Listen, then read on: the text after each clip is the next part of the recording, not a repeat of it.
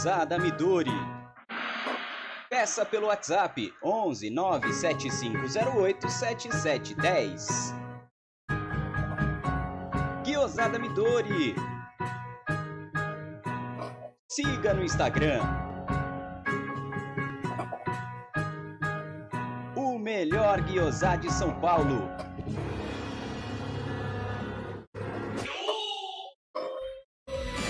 Venha visitar Porcolândia 1914, na rua Caraíbas 32, Pertizes, a 50 metros do Allianz Parque.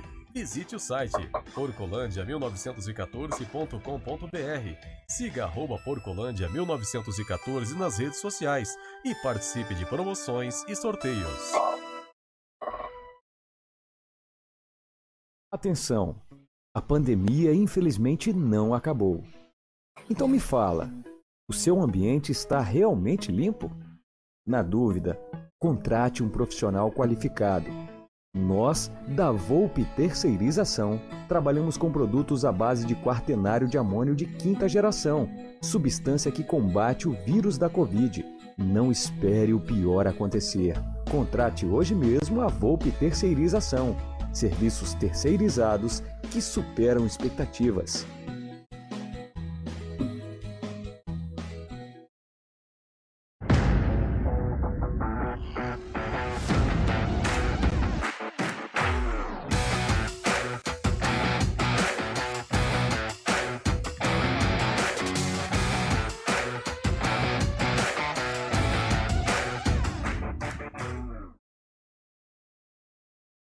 Boa noite, galera do canal Amit 1914. Sejam bem-vindos a mais uma live do canal. Já vai deixando o seu like. Quem não é inscrito, se inscreva no canal. Hoje temos uma presença ilustre aqui. Né? Agora não. Tá, eh, temos uma presença. É, é, sempre tem alguém para quebrar as pernas de quem começa a live, né? Você espera um minutinho, filho. Eu queria, eu queria antes de a gente começar a live, eu queria fazer uma menção a um monstro sagrado da mídia palestrina se não, acho que um dos primeiros da mídia palestrina, aquele que fez um programa de rádio, é, numa emissora de rádio, levando o nome Palmeiras para todos os palmeirenses que, que gostam e sempre gostar, gostaram de rádio. José Paulo Cucci nos deixou hoje né, uma perda enorme, uma perda gigante para a Sociedade Esportiva Palmeiras. Que Deus o receba. José Paulo, é, eu tive o prazer de abraçar você várias vezes, de cumprimentar você várias vezes. Você é um monstro sagrado, uma inspiração para mim, para outras da mídia palestrina. E espero que Deus te receba aí com braços abertos, que você esteja é, torcendo pelo Palmeiras, sem, como sempre fez aí de cima. Um grande abraço à família, que Deus conforte a todos é, nesse momento difícil. Boa noite, Bruno Magalhães. Boa noite, Aldão. Boa noite toda a galera que está aí já no nosso chat, que a live hoje já está bombando. Começou com bastante gente esperando. Até porque é uma live que foi muito pedida aqui e já que vocês pediram, conseguimos trazer assim esse estudioso, cara que talvez mais conheça de futebol sul-americano aí, eu já acompanho há algum, algum tempo o trabalho dele, e é uma honra e a gente está muito feliz por poder receber hoje aqui o Josa Novales, que sabe tudo de futebol sul-americano. Boa noite, Josa, e muito obrigado aí por ter aceito o nosso convite. Bom, boa noite, Bruno. Boa noite, Aldo. É uma honra poder conversar sobre futebol com, com, com a mídia alternativa que tanto que faz tanto bem para, para, para o futebol nos dias atuais. E, sobretudo, algumas, né? Em especial como é, é, o canal do, do Amici, né? Eu acho isso muito interessante. Eu acho é, é, bacana. Há um olhar que é crítico, objetivo e, ao mesmo tempo, é um olhar que, de certa forma, protege um pouco o clube, né? De, de algumas. Uh, uh, digamos assim, de, da falta de um, de, um, de um olhar mais carinhoso de alguns jornalistas, né? Há certos jornalistas que não tratam hoje em dia o clube de futebol com, com, com o devido respeito que ele merece, né? E acho que ah, hoje canais da mídia alternativa, né, canais ligados a, aos clubes podem fazer isso, podem fazer um trabalho, é tendo aí algo de objetivo que é muito importante também, é muito importante também ter esse olhar crítico para o seu próprio clube, e ao mesmo tempo ter um carinho também pelo seu clube, algo que tem faltado muito na mídia por muitos jornalistas nos dias atuais. Ó, Josa, você definiu exatamente um motivo principal por a gente existir. Meio que cansou, às vezes, de. A gente não tem problema em criticar o Palmeiras, né? E seja quem for que critique. Desde que seja algo que a gente saiba que não tem uma maldade ali inserida, um, um clubismo até, né? cara, quando vai comentar, um jornalista, ele tem que ser imparcial, ele tem que analisar os fatos, né? Então, a gente meio que nasceu um pouco para combater isso, porque nós falamos com um clubismo, mas nós estamos aqui com a camisa, né? Então, é, a gente expõe, não estamos enganando ninguém, né? Então, esse é um dos motivos, a sua fala aí, para mim, é, evidencia tudo, né? É, Aldão, queria que você desse aí uma boa noite para a galera que está no nosso chat. Aqui já tem 390 é. pessoas aqui assistindo. Já, pessoal, já vai sentando o dedo no like. A gente vai ler as perguntas de vocês aí. Vamos passar para o Josa, já que vocês pediram tanto. É, é um momento aí de fim de temporada e também início de temporada. Então, existe também a questão das especulações de mercado da bola. Então, tem, principalmente no Palmeiras, né? A gente tem muitas especulações aí. Algumas coisas parece que podem estar andando, outras às vezes é somente especulação, a gente vai debater disso, mas não só isso, vamos falar bastante de futebol como um todo. Eu tenho tantas perguntas aqui para o Jos aqui. É, Aldão, manda boa noite aí para a galera aí que já está ah, chegando é, forte aí no Amit. Eu só queria, antes, antes de, de, de, começar a dar boa noite, né, lembrar que o Bruno Massa daqui a pouco vai estar aqui com a gente também da Web Rádio Verdão, para abrilhantar mais ainda a live é, e aproveitar bastante o Josa. E eu queria pegar só essa fala do Josa, que é, é importante assim. O jornalista ele tem todo o direito de, de ele, aliás, ele, o jornalista tem por direito, né, de informar o que, que cada clube está fazendo, a sua visão como, como jornalista. O que fica chato às vezes, Josa, é que, por exemplo, tem alguns, né, não vou ficar citando o nome, porque não é o, não é o foco dessa live, né, mas só pegando o gancho que você falou. O cara fala muito bem de um e fala mal dos outros. Então, assim, ele tem o viés, o viés da camisa. Então, o viés da camisa tem que ser nós aqui. Eu, por exemplo, se criticar o nosso rival, se brincar com o nosso rival, é uma coisa, porque eu sou torcedor. Né? E quando eu critico o Palmeiras ou elogio o Palmeiras, é, é num tom é diferente. Agora, eu acho, eu acho legal aquele jornalista que fala, que é isento. Ele fala, ele fala, ele fala o que tem que falar do time A, fala bem ou fala mal, e, e do time B a mesma coisa. Isso que é importante. O, ele tem, o jornalista é legal quando ele passa a visão dele e, e, e, esclarece o torcedor aqui do outro lado sobre aquele assunto que ele está falando. Não com o viés da camisa. Isso é muito importante, muito bacana o que você falou. Vou dar boa noite aqui para a galera. Aqui, ó. O Leandro Bafumi está na área, Silvio, Alisson, Alisson Moraes, o Rick Logic, é, Petrônio, Daniel Guimarães Borelli, Suzy Romano, quem mais aqui? Yanagi está na área, o Agner, José Antônio, Murilo Brito, vou passar rapidinho aqui nos nomes para a gente poder aproveitar o nosso querido Josa. Emerson Pontes, Adriano Dias, Bruno Greco, quem mais está aqui? Thiago Aguiar, Gerson Guarino, é, Gerson Guarino. Anjo Black está na área, ACC Máquinas Operatrizes, o Miller está na área, Carlos Eduardo Ferreira, Balão Mirim, Júlio Zanella, Alexandre Tedesco, dono de Cascais, está aqui na área, do Sagate, quem mais? Celso Noboro está aqui, é, Thaís Helena, nossa moderadora incansável, Bruno Barbosa, Kaique, Luiz Longo, deixa eu ver quem mais, quem mais, Gabriel Malveiro, é, Renato Orsi, é, quem mais? Eduardo Tadeu, Paulo Rogério, Gustavo Lima e Nicolas Massati. Fala aí, vamos começar aí, vai. Depois a gente vai pegando. Eu, daqui a pouco eu pego algumas perguntas de vocês aí. Isso, Manda vai aí. anotando aí, Aldão, que tem, eu já tô vendo aqui que tá chovendo pergunta. É isso aí. Vários nomes e a gente vai perguntar tudo pro Josa. Mas, Josa, antes da gente começar a falar dos nomes, mapear, como diz o nosso título da live aí hoje, mapeando os jogadores da América do Sul, né, os destaques, oportunidades de mercado, queria perguntar para você assim, como que surgiu essa sua vontade de se aprofundar no futebol da América do Sul? Porque não é todo mundo, né? A gente foca mais no, no futebol brasileiro, que é o nosso mas você, eu vejo que você, todos os países da América do Sul, você está sempre acompanhando, de onde que surgiu essa vontade, esse estudo de aprofundar o futebol latino-americano?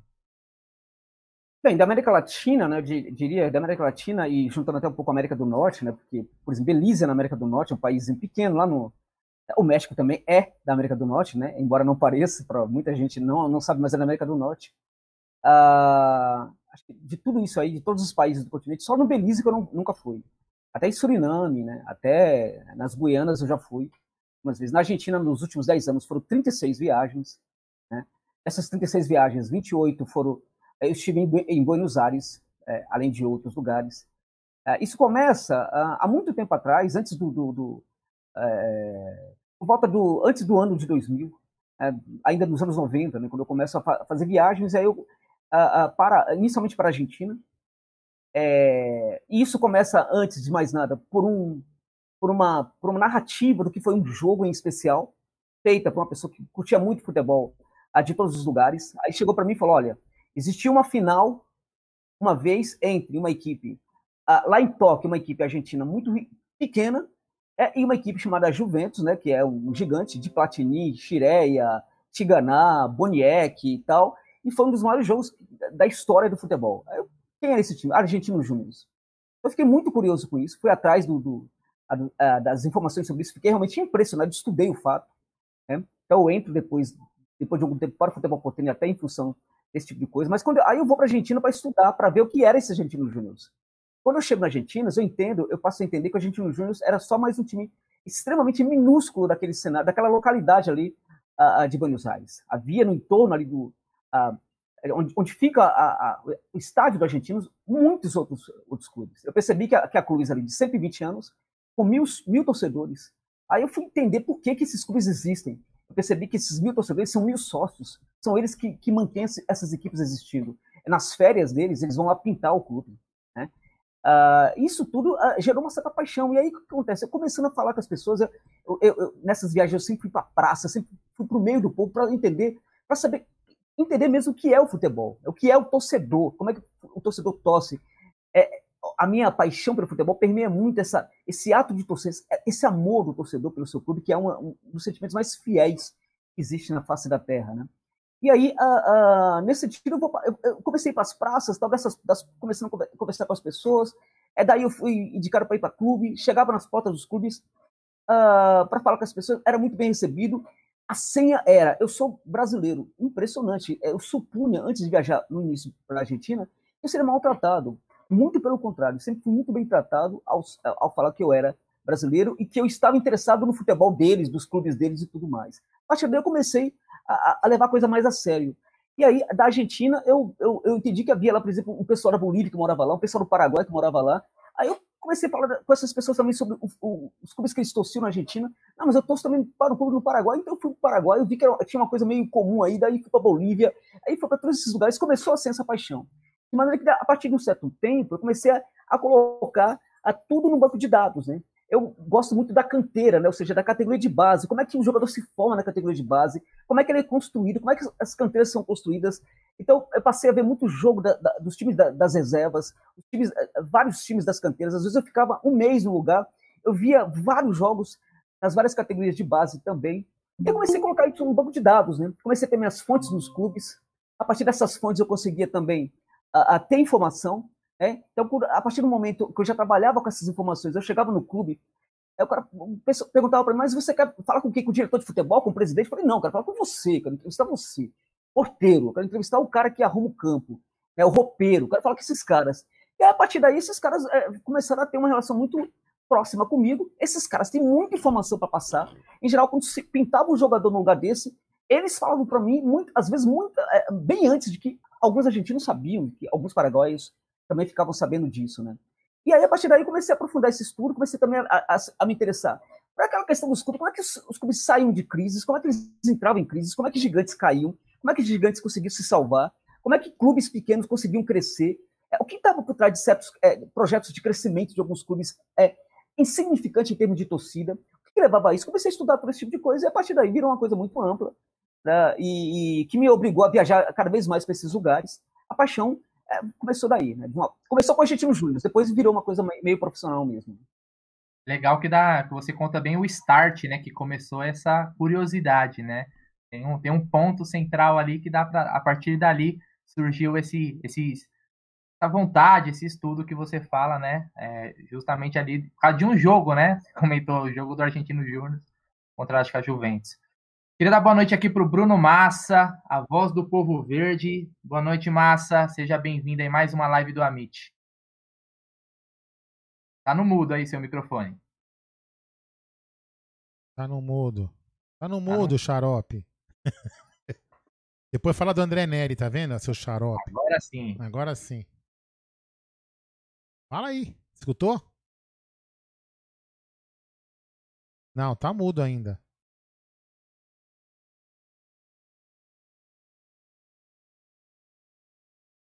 Tá mudo, tá desligado. Tá desligado. Deixa só o som do notebook, qualquer coisa. Isso. Tá, Se ele tá ouvindo, beleza, é ele isso. vai- sai e volta novamente. Ele Bora sai, lá. Ele sai e volta novamente. Ah, Josa, vamos lá. Olha, tem muita coisa aqui para falar. é, São muitos assuntos. Fala aí, muito... Massa. Peraí, peraí. Fala aí agora. Tá. Não, tá mudo. Não, tá mudo. Tá mudo. Tá mudo. Tira o fone, vai Tira sem o fone. fone. Faz sem fone. Vai, fala aí, vai. Aí se ele entrar, você espera, vai. É, é. Já entrou, vamos lá. Tenta agora, mala acabada. Não. Tem chance. Ele vai reiniciar, vai, vai. Fala com ele aí. Tenta falar com ele, Tá, tenta no- falar com ele no off, vai. tá bom? Ô, Josa, é, voltando, né? É, hoje o mundo está muito globalizado, né? Então você consegue ter muitas informações de todos os mercados, acompanhar. é, qualquer nome que pinta, a gente já vai no, no YouTube procurar os melhores momentos do jogador para tentar criar algum tipo de, de análise, né? Mesmo que seja ali no, no, naquele vídeo compilado. Pelo menos saber com que perna que o cara chuta, ou uma característica, né? Ou até a, a face do cidadão.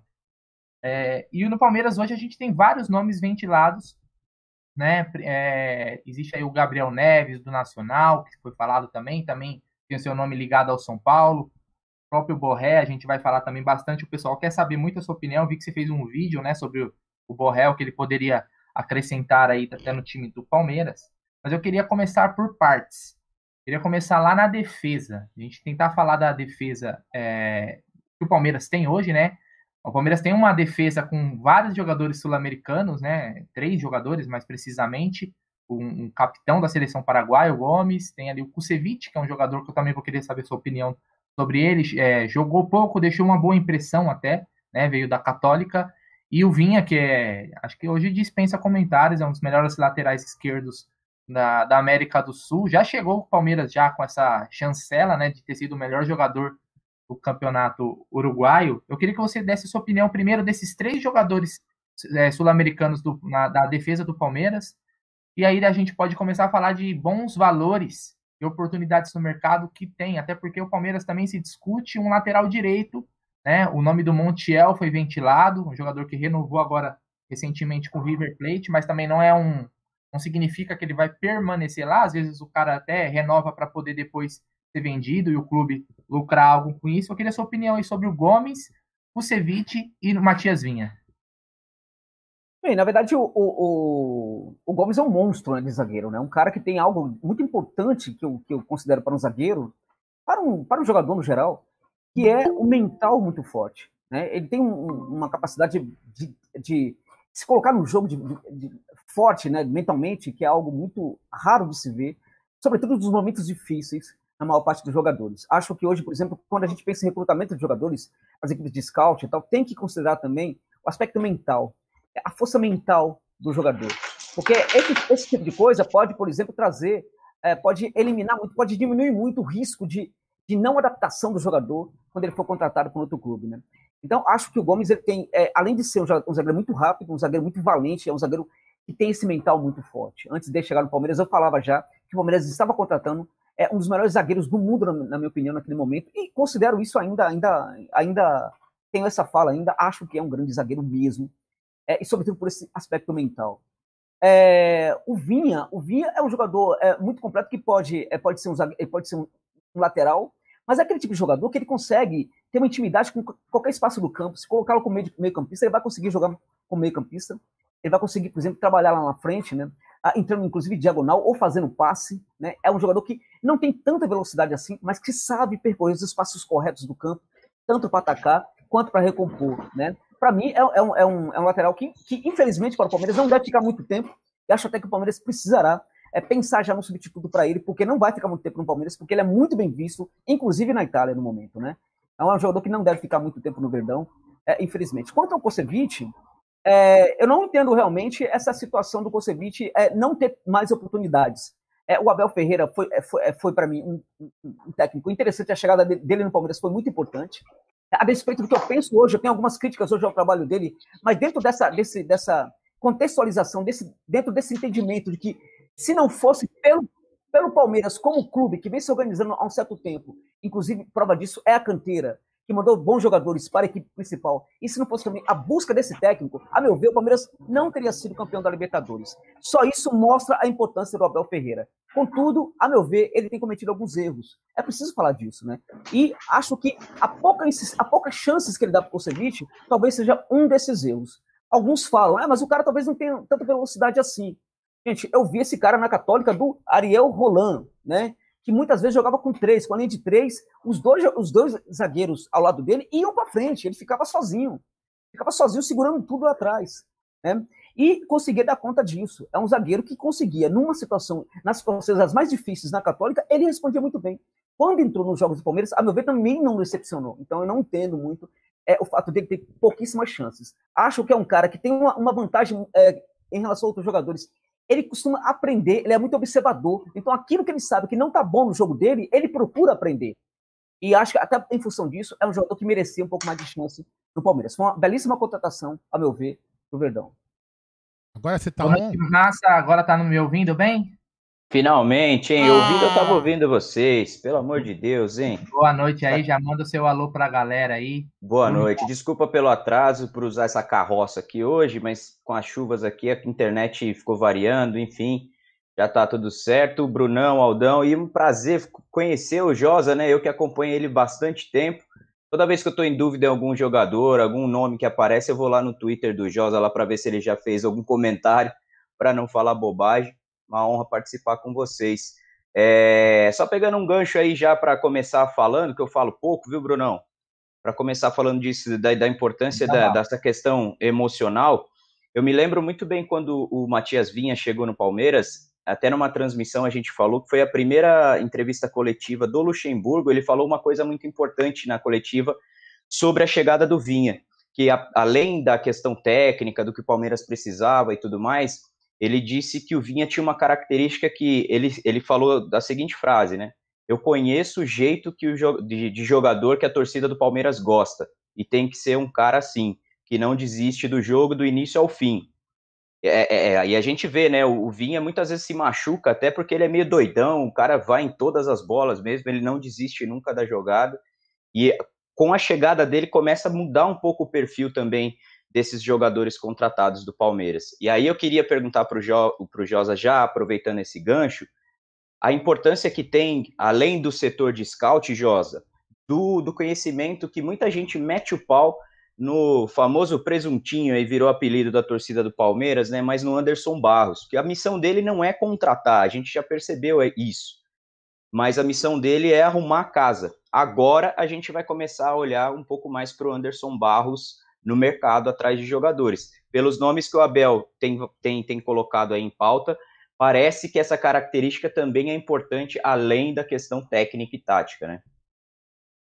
Assim, sem dúvida, sem dúvida nenhuma, né? Eu acho que o, que o, que o, que o Anderson Barros, de fato, ele, ele, ele cumpre muito bem aquilo é, para o qual ele foi contratado de fato, né?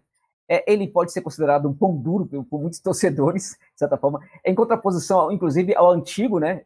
É que era um, que gastava demais, é, sempre pensava em gastar muito, uh, mas eu acho que para aquilo que ele foi contratado, que é de fato arrumar casa, acho que faz o, o seu bom papel. Contudo, eu acho que nessa questão da, da, da, de ir ao mercado, aí acho que precisa de uma qualificação maior.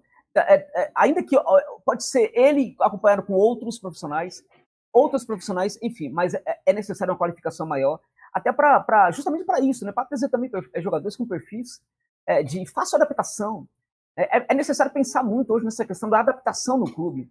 É, os clubes gastam muito dinheiro, pedem muito dinheiro com jogadores que não são que não se adaptam. E às vezes não se adaptam por quê? Porque ele tem alguns problemas que ninguém fica sabendo, né?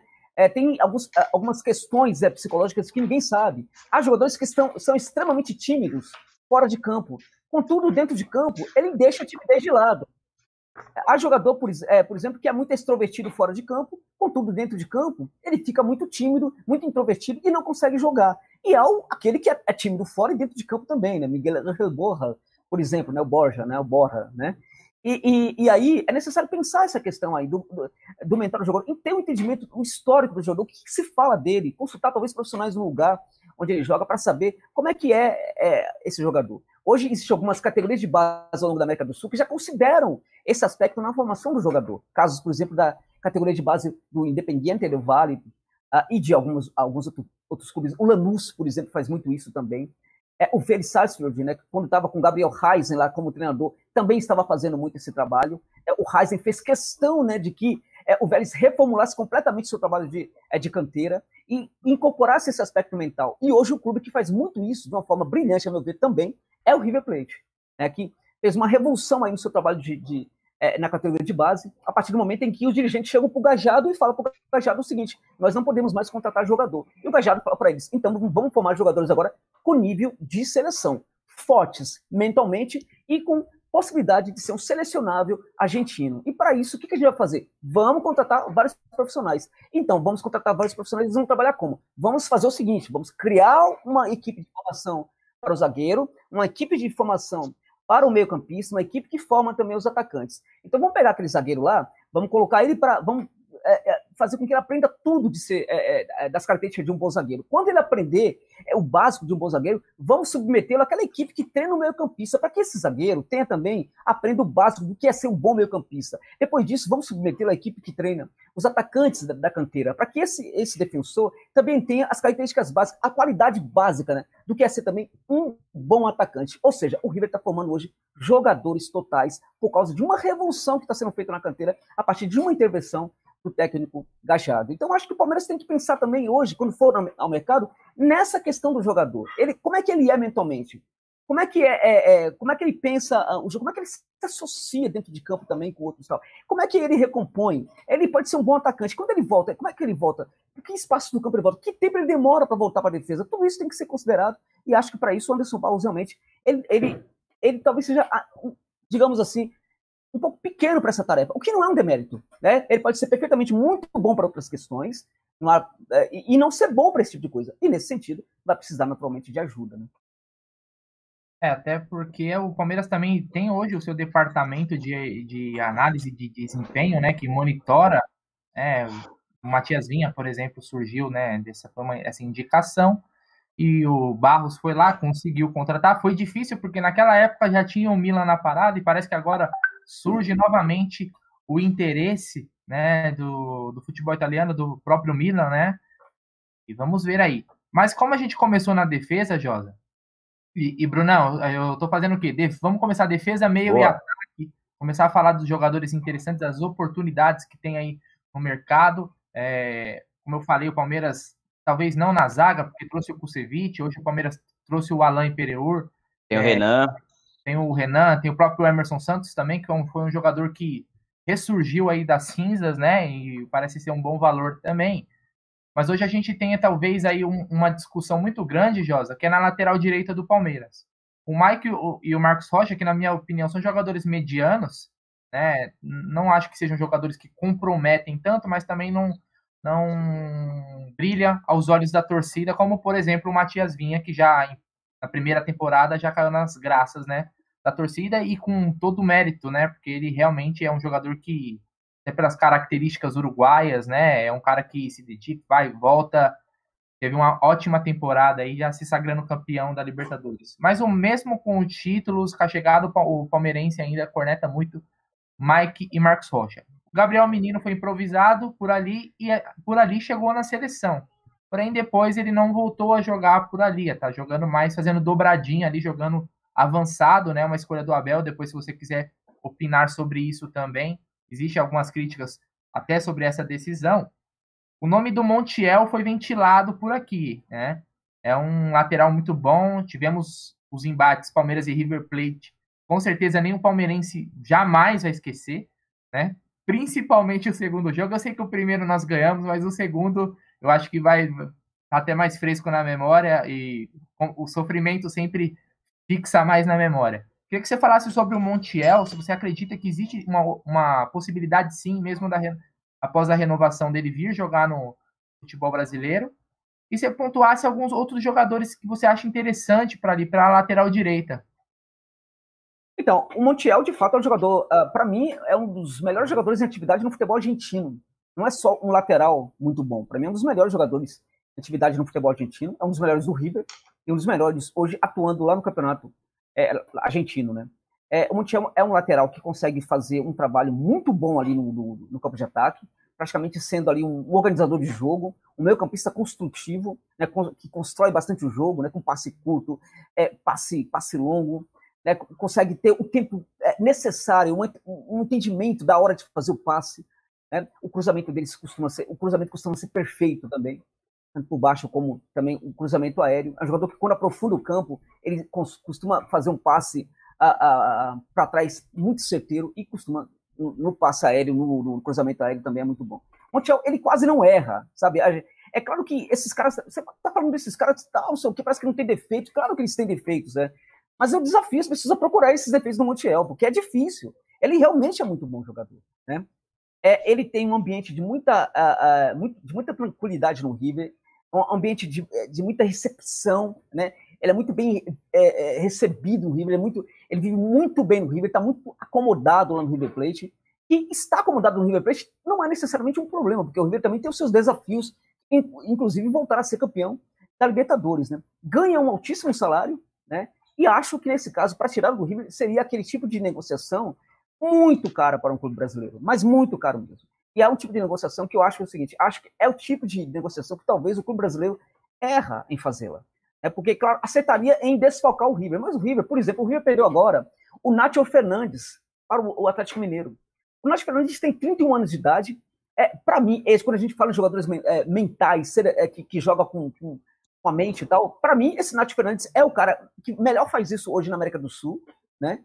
É, é um jogador que consegue trabalhar ali é, à frente da primeira linha, cai para um lado do campo, pelo outro lado do campo, ocupa o corredor central, percorrendo o corredor central com muita eficiência também é, é um jogador tal. Então, a, a, gente pensa que o River vai perder demais, né? Quando esse jogador de 31 anos sai do River, por um bom dinheiro, inclusive, pela idade do, do, desse jogador. Ok, o River vai perder, sem dúvida nenhuma, a ausência desse jogador. Mas já contratou um jogador igualzinho. É, inclusive na altura, o Nacho tem 1,82, o Paradela, que foi contratado junto ao Vinhaça La Plata, tem 1,80. O movimento do corpo de ambos os jogadores, os movimentos são parecidos. A forma como eles se deslocam pelo campo também é do mesmo jeito. A forma como eles pensam e entendem os acontecimentos do, jo do, do jogo é, é, a mesma coisa. Então o River é, foi lá cirurgicamente buscou um jogador. O River tem jogadores ali preparados, inclusive, para substituir aqueles que ele for vender. Inclusive, é, o Paradeiro talvez nem jogue de titular, porque o Julian Álvares, que é o garoto da canteira do River, é, deve ocupar essa vaga. Está sendo preparado há um bom tempo para substituir um jogador como o Nacho Fernandes, né? Então, é, é, Acho muito difícil, portanto, tirar esse jogador do River. E acho que o clube brasileiro precisa pensar sinceramente. Se, embora desfalque um rival, sinceramente, se vale a pena um investimento desse tão alto, né? Porque você pode ter um, um jogador no, no, lado do campo que custa muito caro, que vai também ganhar um grande salário, aí você vai ter no restante do, do, é, do, elenco e da equipe é, um, um desnível aí, né? Isso também pode, isso pode exigir do clube uma gestão de elenco muito mais eficiente do que costuma acontecer. Porque às vezes isso dá problema no elenco também. O cara que ganha muito dinheiro em relação àquele cara que não ganha tanto assim. Então a gestão de elenco precisa. E nos clubes brasileiros, infelizmente, a gente não tem muito isso. Em geral, no clube brasileiro, a gente delega tudo para o técnico, é, o, todos os problemas do elenco, todos ficam delegados para o técnico resolver. E então o que acontece? Acho que o Palmeiras deveria pensar no outro nome. Para o Palmeiras e para outros clubes brasileiros, acho hoje o Montiel muito, uma opção muito complicada, muito cara e que dificilmente sairia do River é, é, é, é sem, se não fosse por, um grande, por grandes valores. Então, acho que deveria buscar outros Montiels que existem na América do Sul e existem Montiels na América do Sul. Um exemplo deles, você pediu para eu a, a, colocar aqui algumas opções. Acho que o Nahuel Tenalia, que é o jogador, é, é, para mim, esse jogador do Tacheres de Córdoba, é um jogador que está com 25 anos. Ele demorou um pouco para para desenvolver todo o seu futebol que ele apresentava na categoria de base. Eu acompanhei esse garoto desde quando ele tinha 15 anos, né? E ele decepcionou um pouquinho quando ele vai para o time titular. E aí ele depois vai para a reserva de novo. É, há, há, um momento em que ele volta, inclusive, para a categoria de base para trabalhar um pouquinho melhor. É, é, é aquelas, aquele, aquela associação pelo, pelo centro do campo, algo que ele fazia muito bem lá na, na categoria de base. Só que esse jogador explodiu. O futebol dele hoje é muito bom, é de altíssimo nível é um típico jogador que, se o River perdesse o Montiel, provavelmente iria atrás desse jogador. Na Ruel Tenália, infelizmente, não é mais tão novo assim, tem 25 anos, recém-completos, o Tajeres de Córdoba. É um jogador interessante para é, substituir esse Montiel aí para o clube brasileiro, como o Palmeiras. E há muitos outros. Acho, por exemplo, que o José Luiz Gomes do Lanús, é, esse caso é já um pouco mais velho, mas seria um jogador bem barato. Né? Não seria caro. É um jogador que tem todo o entendimento ali do que é ataque, defesa, trabalhar com meio campista às vezes tal, e recompor. É muito veloz. Nesse caso, está com 27 anos, mas é um jogador que traria aí um grande lucro futebolístico para a equipe, né? E acho que um lucro financeiro a, longo, a médio e longo prazo, talvez não, mas um lucro futebolístico neste momento, certamente traria para um clube como o Palmeiras ou outros clubes do Brasil. Estão anotando no, os nomes aí, né, galera? Para depois é, a gente destravar é. os, os, vídeos Manda, aí. Vamos mandar um WhatsApp lá para o Anderson Barros. É, não, com certeza ele está assistindo aqui, anotando tudo. Alda, antes ler... de passar a palavra para o Bruno Massa, Aldão, tem superchat aí, pode tem, ler o superchat da tem, galera? Tem três, eu vou ler os três, aí vocês, você e o Bruno Massa, resolver aí que podem aproveitar, mesclar e, e, aproveitar com o Josa aí, ó. O Osmar, o Osmar Goitia, ele diz o seguinte: boa noite, galera. Vocês acham de. É, vocês acham de. O que vocês acharam de Noda, Nova Joia Wendrick, do Sub-17. Muito ah. bom esse garoto aqui. Aqui, Vitor Boliviano, avante palestra. Depois o Francisco Xavier diz o seguinte: Josa, o que o meio-campista chileno Pablo Parra, jogador do Curicó, se eu falar errado, desculpa, hein? Curicó Unido, emprestado pelo Cobreloa, poderia agregar ao Palmeiras se fosse contratado. E o Alexandre Iga diz o seguinte: numa verda uma verdadeira aula de Josa Novales. Quero que ele comente é. sobre a possibilidade de jogar com Patrick de Paula mais avançado, mais como um meia. Aproveitem vocês dois aí esses textos aí. Ah, vamos por, por, pela ordem, então, né? É, o Hendrick é um menino, acho que tem 15, 16 anos, já está jogando no Sub-17, é uma das maiores promessas da base do Palmeiras. É um menino que já é falado aqui desde quando ele tinha 12, 13 anos, já se falava no Hendrick. E agora é. ele está tendo oportunidade aí no Sub-17. Você já ouviu é, falar do nome do Hendrick, Josa? É, ouvi falar, mas eu não consegui acompanhar. Eu acompanho, tenho acompanhado bastante futebol a, a, das divisões de base aqui no Brasil recentemente, inclusive a evolução de muitos garotos do Palmeiras, mas eu não consegui ver né, muito o, esse garoto. É, o Mas... Hendrick, ele tem 14 anos, ele chegou a treinar já com o Sub-17 e muita gente conheceu ele hoje, né? O Globo Esporte fez uma baita matéria com ele hoje. O pai dele, ele é roupeiro no Palmeiras, né? Trabalha internamente lá. E o Hendrick é bastante querido dentro do clube, porque, inclusive, teve a história hoje que passou no Globo Esporte, mostrou né, que o pai tinha problemas e tal, algum tratamento, e o Jailson foi lá, bancou, sem ninguém saber, e foi muito legal. Depois tá, tá no, no YouTube aí para quem quiser, tiver curiosidade. Mas o Hendrick é, é, um moleque que chama bastante atenção. E voltando só nisso que o, o, o Josa estava falando sobre o Montiel, eu queria fazer uma pergunta para ele no seguinte, Josa. Hoje a gente também tem uma referência do River. A gente vê esses caras jogando hoje o Montiel, o Borré, até o De La Cruz. A gente muitas vezes se esquece que eles estão dentro de um sistema que já funciona há quase seis temporadas.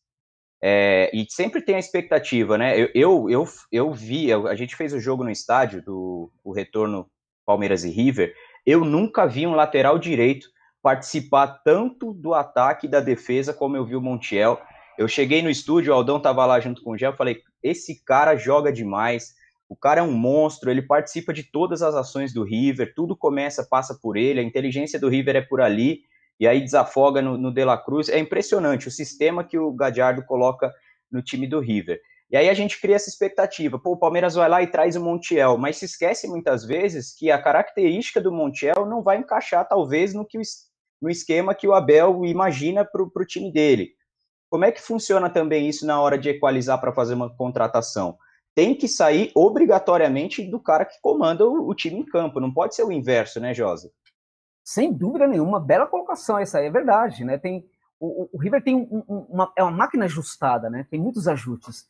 Uma equipe, quando ela tem muitos ajustes, ela facilita o trabalho de qualquer jogador. Aquele caso, por exemplo, quando a gente olha para o Del Valle, nos melhores momentos do Independiente Del Valle, a gente olha para o Del a gente vê tudo funcionando. Parece que aqueles jogadores que atuam naquela equipe, são, todos são craques, mas não são craques. Alguns são jogadores bem comuns, inclusive. Mas a máquina é tão ajustada, tem tanto nível de ajuste, um nível de ajuste tão profundo, há tanto calibre nessa máquina, que qualquer jogador consegue jogar muito bem. Então, é claro que o Montiel é de fato um jogador absurdo, né? muito bom. Mas ele também está dentro, tá, ele se insere dentro de um, de, um, de um, time em que tudo funciona muito bem. A associação dele com outros jogadores é algo muito de memória. Aliás, o River, quando ele volta, né, depois da pandemia, ele encara o São Paulo. É, o Gachado não teve tempo para treinar aqueles jogadores. ele não conseguiu nem preparar fisicamente aqueles jogadores. O River deu um banho, inclusive, no São Paulo aqui, em termos de preparação física, né? E também em termos de preparação tática. Né? É, os jogadores é, é, estavam jogando contra, contra o São Paulo como se tivesse, como que se o Gajardo tivesse é, um ano inteiro treinando eles. Não foi o que aconteceu. É que era um jogo de memória. Né? Então no River tudo funciona como, é, como, pelo jogo da memória. Isso também facilita o jogo de um jogador como Montiel e de outros jogadores também. Então pensar um jogador desse também tem que considerar também esse tipo de coisa. Que tipo de ação ele executa no, na, na equipe onde ele joga? Qual é o modelo de jogo dessa equipe? É, ele também, a gente percebe também esse jogo dele em função também do modelo que tem no River, que é muito diferente do modelo que tem no Palmeiras, né? Então é necessário também pensar, pontuar esse tipo de coisa, né? Será que vale a pena a gente pegar um jogador muito diferente, com tantas outras características que talvez não, não seria usado no Verdão? A gente tem o um exemplo do próprio Lucha, do Palmeiras com Lucha, que alguns garotos da base estavam, a meu ver, subaproveitados pela forma como o Luxemburgo não conseguia fazê-los jogar. Né? E eles melhoram um pouco ah, depois quando o Lucha vai embora. Então tem esse aspecto também. Acho que tem que pensar o modelo de jogo também, se vai ser esse modelo, se não vai ser, é, e aí pensar também no jogador, porque também tem essa questão, né? O Abel, em alguns poucos momentos, eu consegui ver que o Palmeiras poderia fazer algo diferente é, é, em termos de saída de jogo, né? Ele pode, ele deu a entender em alguns momentos que talvez é, é possível fazer alguma coisa. No final, me parece que é, é, é curioso, né? O cara chega ele, ele chega num ambiente pandêmico, vem da Europa, e, ó, gente, na Europa é assim, eles pensam América do Sul, eles pensam que isso aqui é uma selva. Não, não mudou nada ainda, sabe? Eles acham, eles acham que isso aqui é uma selva, eles acham que o futebol brasileiro é uma porcaria, eles acham que os clubes brasileiros é, é tudo porcaria. Quando eles pensam, aqui na Europa nós temos uma pandemia, tá morrendo gente. Num lugar como o Brasil, tá morrendo 90% da população. Então, isso na cabeça de um profissional é um negócio absurdo. Ainda assim, o cara chega e resolve aceitar o convite e vir para o Brasil. Ele chega com muita coragem, se insere dentro do Verdão, com muita humildade, né, com muita competência, ele teve o um entendimento do que ele deveria fazer quando chegasse. Né, então, se adapta muito bem. Né? Então, quando ele deveria sentir o Palmeiras, ele não sentiu nem um pouco. Neste momento, eu vejo sinais de que talvez ele esteja sentindo um pouco essa situação. Você falou, uh, Bruno, no começo aí, que sobre essa questão da lateral, é, e é, me preocupa um pouco a insistência ali, é, inclusive no Mundial, com a questão do, do, do Marcos Rocha. Né? Ser um terceiro zagueiro, né? Ser um terceiro zagueiro. Porque aí, na verdade, a gente estava, em alguns momentos, a gente via do jogo, o Palmeiras sem dois jogadores. Você tirava o melhor do Gabriel Menino e você, e você tirava, você não tinha um, é, é no Rocha um zagueiro e nem um lateral. Em todos aqueles embates do é, Guignac uh, pela, por aquele lado do campo, ou do Quinones por aquele lado do campo, com quem que eles iam para o embate? Com o Gabriel Menino. Quem que a gente imaginava que era o lateral do Palmeiras naquela situação? O Gabriel Menino. Só que o Gabriel Menino não foi colocado em campo para ser o lateral. Ele foi colocado em campo para ser o volante que cobriria o Marcos Rocha nas situações que precisasse. E ele continua insistindo com isso. Precisa rever esse tipo de coisa. Isso é um ponto. Outro ponto, não sei se ele vai chegar nessa questão, é quando a gente chega no meio de campo, a gente vê o perfil do jogador que o Palmeiras está contratando, é de certa forma isso me agrada. E de certa forma também é, sinaliza alguma coisa para mim que eu não acho muito legal. Mas eu não sei se eu consegui responder aí, o, Bruno.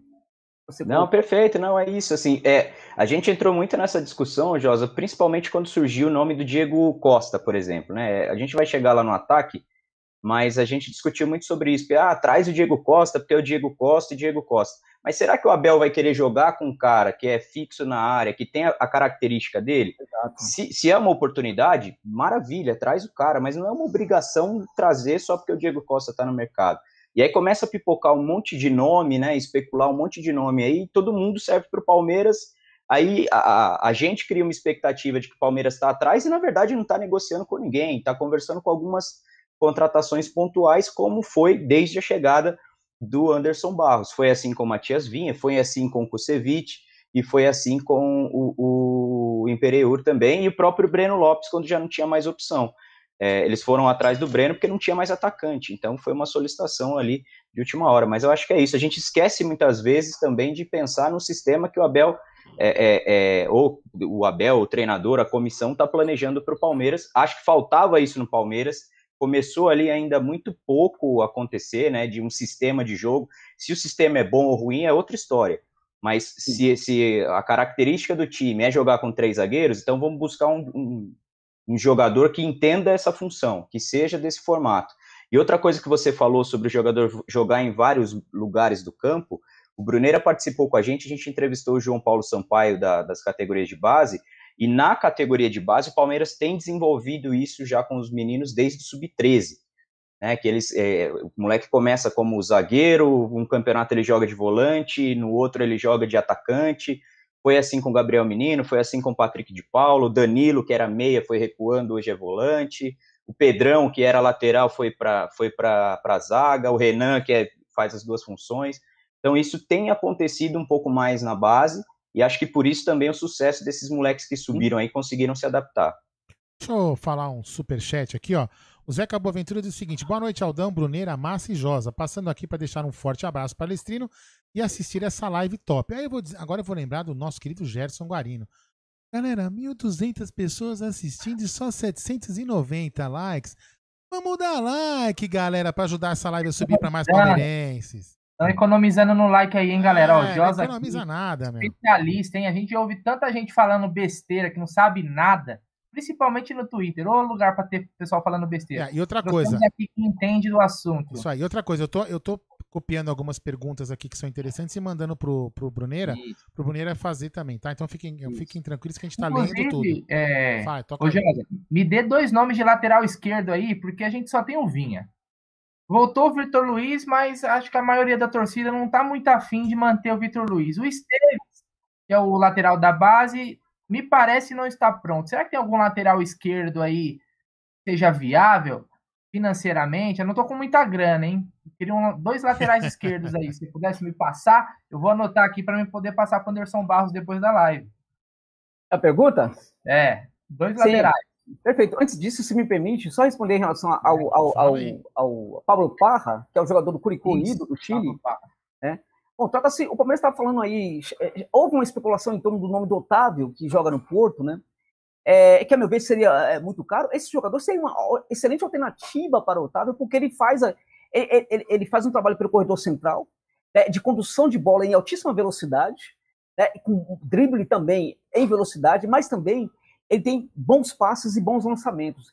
É um organizador de jogo é, muito interessante, está com 26 anos, a, a, maturidade dele chegou agora, é outro que a gente esperava que chegasse bem antes, mas chegou agora, e já é da seleção chilena, né? Garoto do, Cobre, é, do Cobreroa, que está jogando pelo Curicó Unido, que é um time pequeno do Chile, os clubes pequenos do Chile estão se organizando muito, o Curicó Unido é um deles. O Pablo Pablo Parra está jogando muita bola, seria interessante sim, e seria barato, viu? Não seria caro. Quanto aos laterais esquerdos, eu acho que o Gabriel Fuentes, né, que joga no, no, no Júnior Barranquilla, é um, é um nome interessante, é um nome que é, é, tá sobando lá naquele clube bagunçado lá do, do Júnior Barranquilla, que é, ele, o, o Júnior tem um dono, e o dono é, é um cara que é, é, é nossa, é um é daqueles dirigentes que realmente usa o clube para se promover, não quer nem saber às vezes com o resultado, é, já teve vários episódios lá complicados, já teve problema em vestiário, já teve é, briga no vestiário, já teve uma série de confusões lá, o dono não quer nem saber. E por isso que o Júnior Barranquilla não avança, inclusive. Tá. O Gabriel Fuentes é um belíssimo lateral esquerdo, um lateral esquerdo hoje da seleção Colômbia, com algumas convocações para a seleção principal. Ele tem é, uma forte chegada na área, ele tem uma boa recomposição também. É um nome interessante que eu acho que poderia ficar de olho. O outro nome, para mim, é um substituto, a meu ver, é um jogador com muitas características uh, do Matias Vinha, que é o Santiago Assamendia, do Cerro Portenho. É, o Cerro Portenho vive hoje um drama terrível de dinheiro. Deve, mas deve tudo. O Cerro Portenho corre riscos, inclusive, de perder até mesmo o seu estágio, né, que foi construído recentemente, por causa de dívidas. Está é, tá sufocado em dívidas e quer negociar. Ele não vai dificultar a negociação de quaisquer dos seus jogadores. Esse jogador, Santiago Arsamendia, é um lateral esquerdo de altíssimo nível e tem muitas semelhanças com o jogo do Matias Vinha. Ô, Josa, e faltou aqui a pergunta do, do Alexandre. Pois não. É, você acha que o Patrick de Paula tem mais uma característica de meia? A gente também acha, a gente aqui tem a sua opinião que o Patrick de Paula se renderia muito mais como meia do que como um volante ali. Qual é a sua opinião? Eu concordo plenamente. Acho o Patrick de Paula um jogadoraço, né? Quando, quando apareceram esses, esses primeiros nomes foram subindo para a equipe principal, eu eu falava que para mim, né, o jogador, o garoto que ia destruir era o, o Gabriel Verón. Ainda acho que isso pode acontecer eu vejo na cabeça desse garoto. Aliás, eh, falou-se da canteira do Palmeiras. O trabalho na canteira do Palmeiras realmente é brilhante. É brilhante. O Palmeiras tem feito um trabalho fantástico. Porque, e, e nesse sentido, É importante fazer, é, é, é, falar isso, né? O Palmeiras tem se organizado como clube. Prova disso é o trabalho feito na canteira.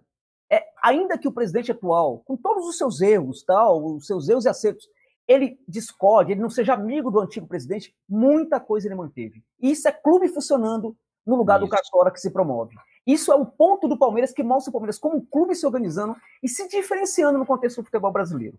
Outro ponto que mostra essa grandeza, esse, essa reestruturação do Palmeiras, é o trabalho feito hoje nas categorias de base. E realmente o Palmeiras está de parabéns. A gente percebe que o jogador que sobe hoje, com raras exceções, também no mental é um jogador muito forte. Né? Acho que o Gabriel Menino, nessa questão, até em função, não que o jogador é, de uma, que é muito humilde, de uma origem muito humilde, ele necessariamente vai ter mais dificuldade. Isso não é uma verdade. Mas é claro que ele vai precisar ser muito mais forte para não vivenciar certas dificuldades, para não ter aquele debate cruel com certas dificuldades, com certos problemas que aparecem quando ele chega na equipe principal. O Gabriel Menino é um monstro, na minha opinião, essa questão da mentalidade. Por todo o que é, pelo histórico da vida dele, inclusive. É, acho que ele ainda vai render muito para o Palmeiras. E um jogador que, que eu, desses touros que eu achava que estava um pouco abaixo, era o Patrick de Paulo. Eu suponho que ele estivesse um pouco abaixo do menino, do Gabriel Verão e de outros jogadores. Né? Esse Wesley que subiu, por exemplo, também é um jogadoraço, muito bom jogador. Né? Mas ele foi, me surpreendeu muito positivamente. É o cara que pega a bola e, e fala: me dá, essa, me dá essa bola aqui, que eu sou dono da bola e pronto. É um jogador que tem característica de assumir a meiuca do Palmeiras. Acho que pode e deve ser colocado um pouco mais à frente, sim para atuar aí como organizador, organizador de jogo um pouco mais próximo da área, até mesmo se for o caso. Massa, uma, manda a próxima manda. pergunta aí pro Josa, a live é sua. Bom, bom, a gente já foi de lateral esquerdo, já é. foi um pouquinho aí pela volância. Eu queria perguntar, Josa, o, o, seguinte: tem um trabalho que também eu acho que precisa ser feito no Palmeiras, que é um pouco mais próximo do que os clubes europeus têm feito aqui no, na América do Sul, que é uma espécie de parceria né, com, com alguns outros clubes. Que parceria é essa? Não é só contratar também, mas, por exemplo, a gente tem visto muito poucos jogadores irem do Palmeiras, saírem do Brasil para ir atuar na América do Sul. Ou sai para a Europa, ou sai para a China, ou sai para os Emirados.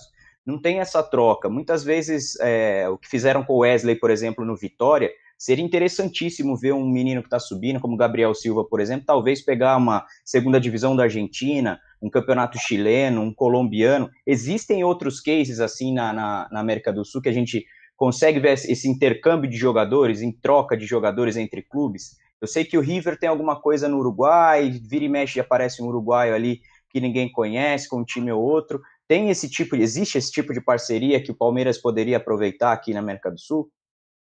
É, o Palmeiras poderia aproveitar essa parceria com o Banfield, por exemplo, né, que é um clube muito aberto para esse tipo de parceria. O Banfield, inclusive, que tem parcerias com alguns clubes da Colômbia, é, poderia fazer com alguns clubes do Chile.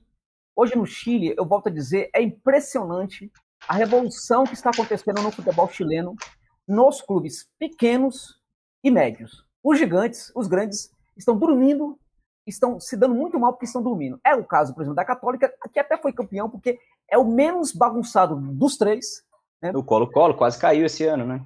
Quase caiu e provavelmente, Bruno, vai cair porque ele leva uns promédios muito ruins, né? Porque lá no Chile cai, o último do campeonato cai, o penúltimo vai para um jogo decisivo. E cai também o último dos promédios. O que, que são os promédios lá? É a média dos dois das duas temporadas. Aquele que fica em último nas duas temporadas é, é, é também cai diretamente. O penúltimo é, vai para esse jogo decisivo contra o último, o penúltimo do campeonato. Foi o caso do Colo-Colo, que jogou agora contra a Universidade Concepción e acabou vencendo o jogo e ficou na primeira divisão. Só que os promédios do Colo-Colo indicam que ele vai precisar fazer uma campanha de quase de campeão para escapar diretamente do rebaixamento ao final de 2021.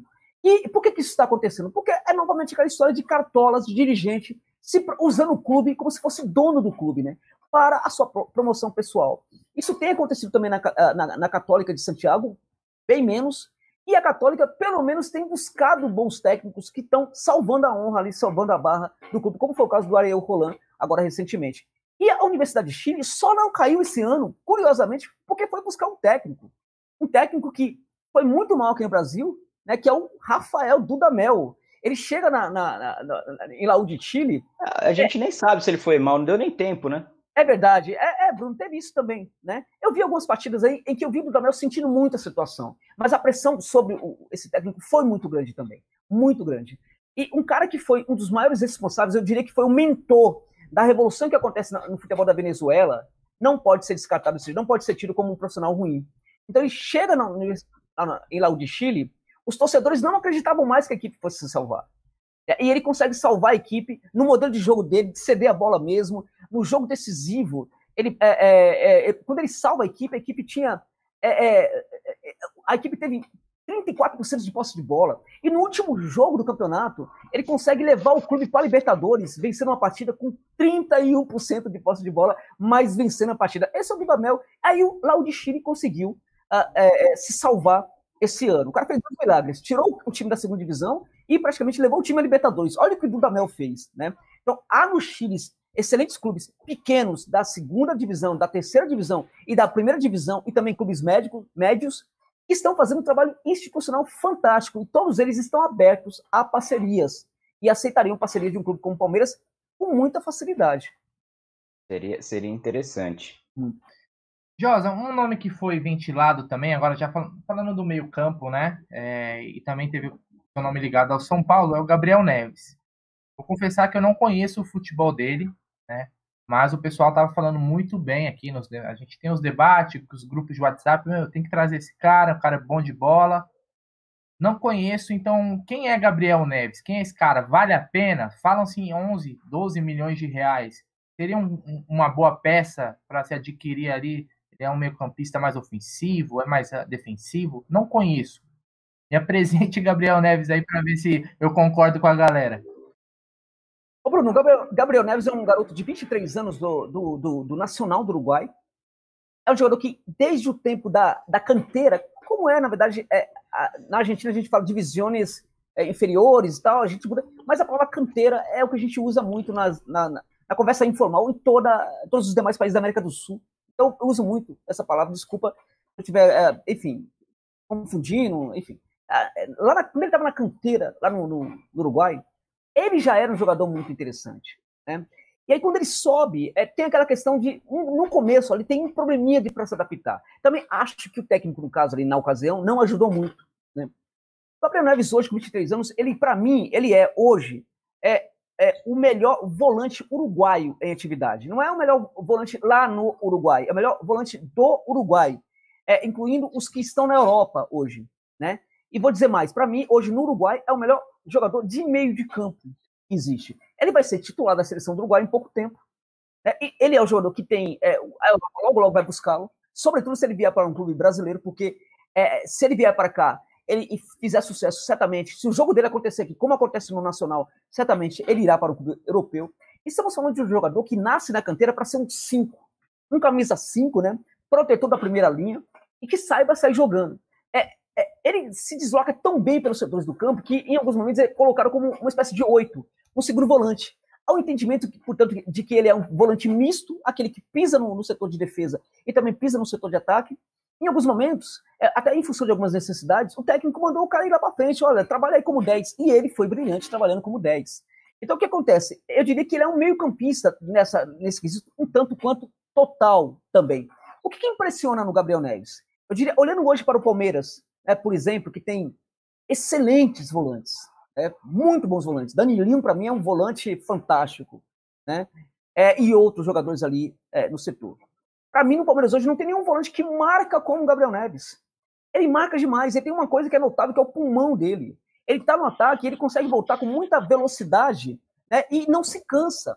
Essa é uma questão que eu acho muito interessante nele. Ele volta, recompõe com muita velocidade, ele protege muito os lados do campo e tem um detalhe nele que é muito interessante. Quando a gente vê o De Bruyne jogando, o De Bruyne ele tem um, um, algo no jogo dele que eu, me impressiona muito, que é ele não se esforça para fazer lançamento.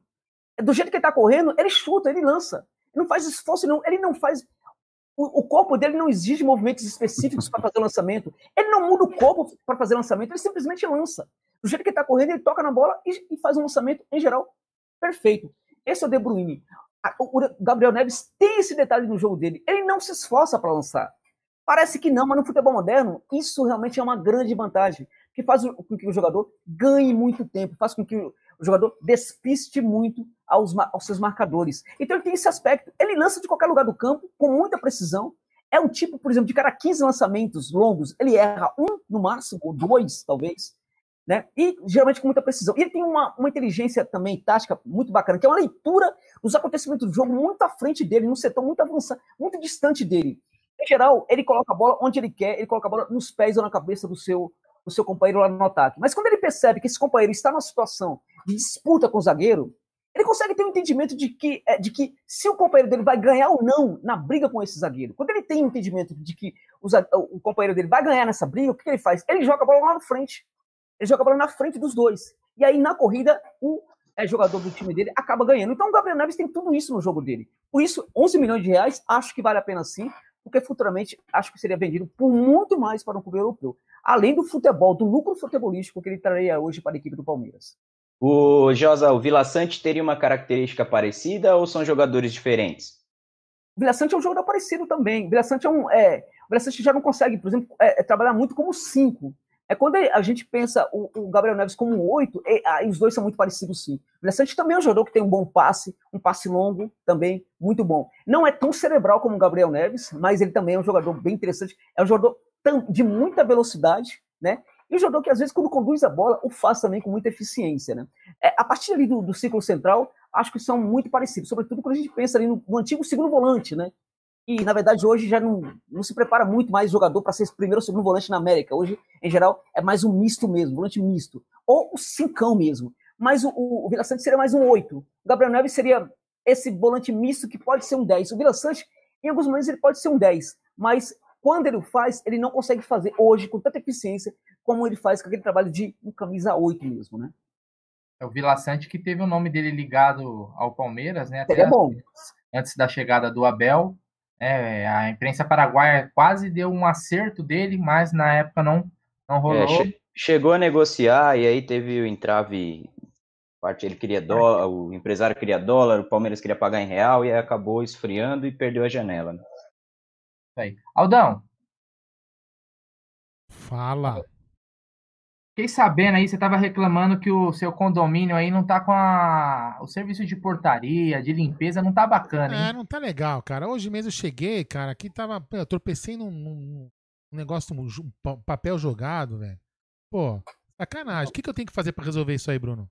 Então vou te dar uma dica, Aldão. Anota aí. Volpe Serviços, serviços terceirizados, ó. Portaria, facilities, limpeza, de copeira. A Volpe disponibiliza tudo para você.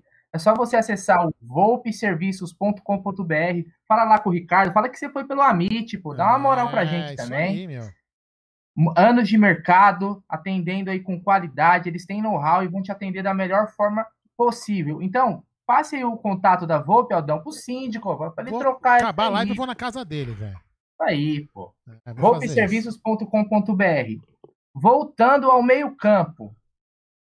Palmeiras tem uma carência, na minha opinião. Com certeza Bruno Massa concorda comigo.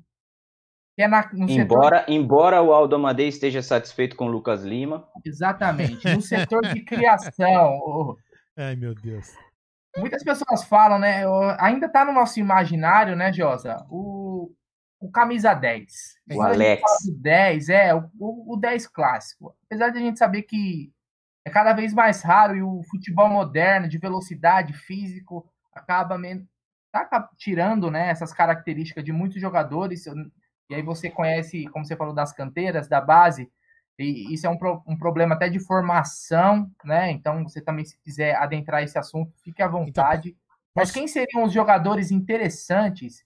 Ali, esse. Não o 10, mas o, ali o meio armador, o cara que consegue, às, às vezes, o meia hoje armador, ele também joga pela ponta, ele tem que ser versátil. O cara às vezes tem que saber jogar como um segundo volante, ou até como um ponta, um, um atacante. O cara tem que fazer um pouco de tudo. Mas quem seriam os jogadores na oportunidade de mercado na América do Sul para ser esse camisa 10 do Palmeiras? Peraí, peraí, deixa eu só entro, jogar na, na, nessa questão um nome que está sendo muito perguntado para o Josa. O Josa fala do que ele acha, quem poderia é. contratar e se esse cara teria futuro como 10.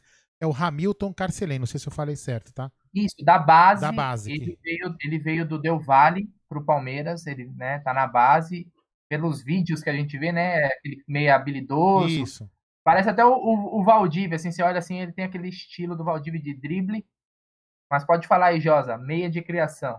Ele foi muito bem preparado né, na canteira, esse jogador. Acho que ele tem um futuro brilhante, né? E tem sim esse, esse, esse entendimento do jogo, né, essa temperatura do jogo é muito bem, muito bem trabalhada, muito bem pensada.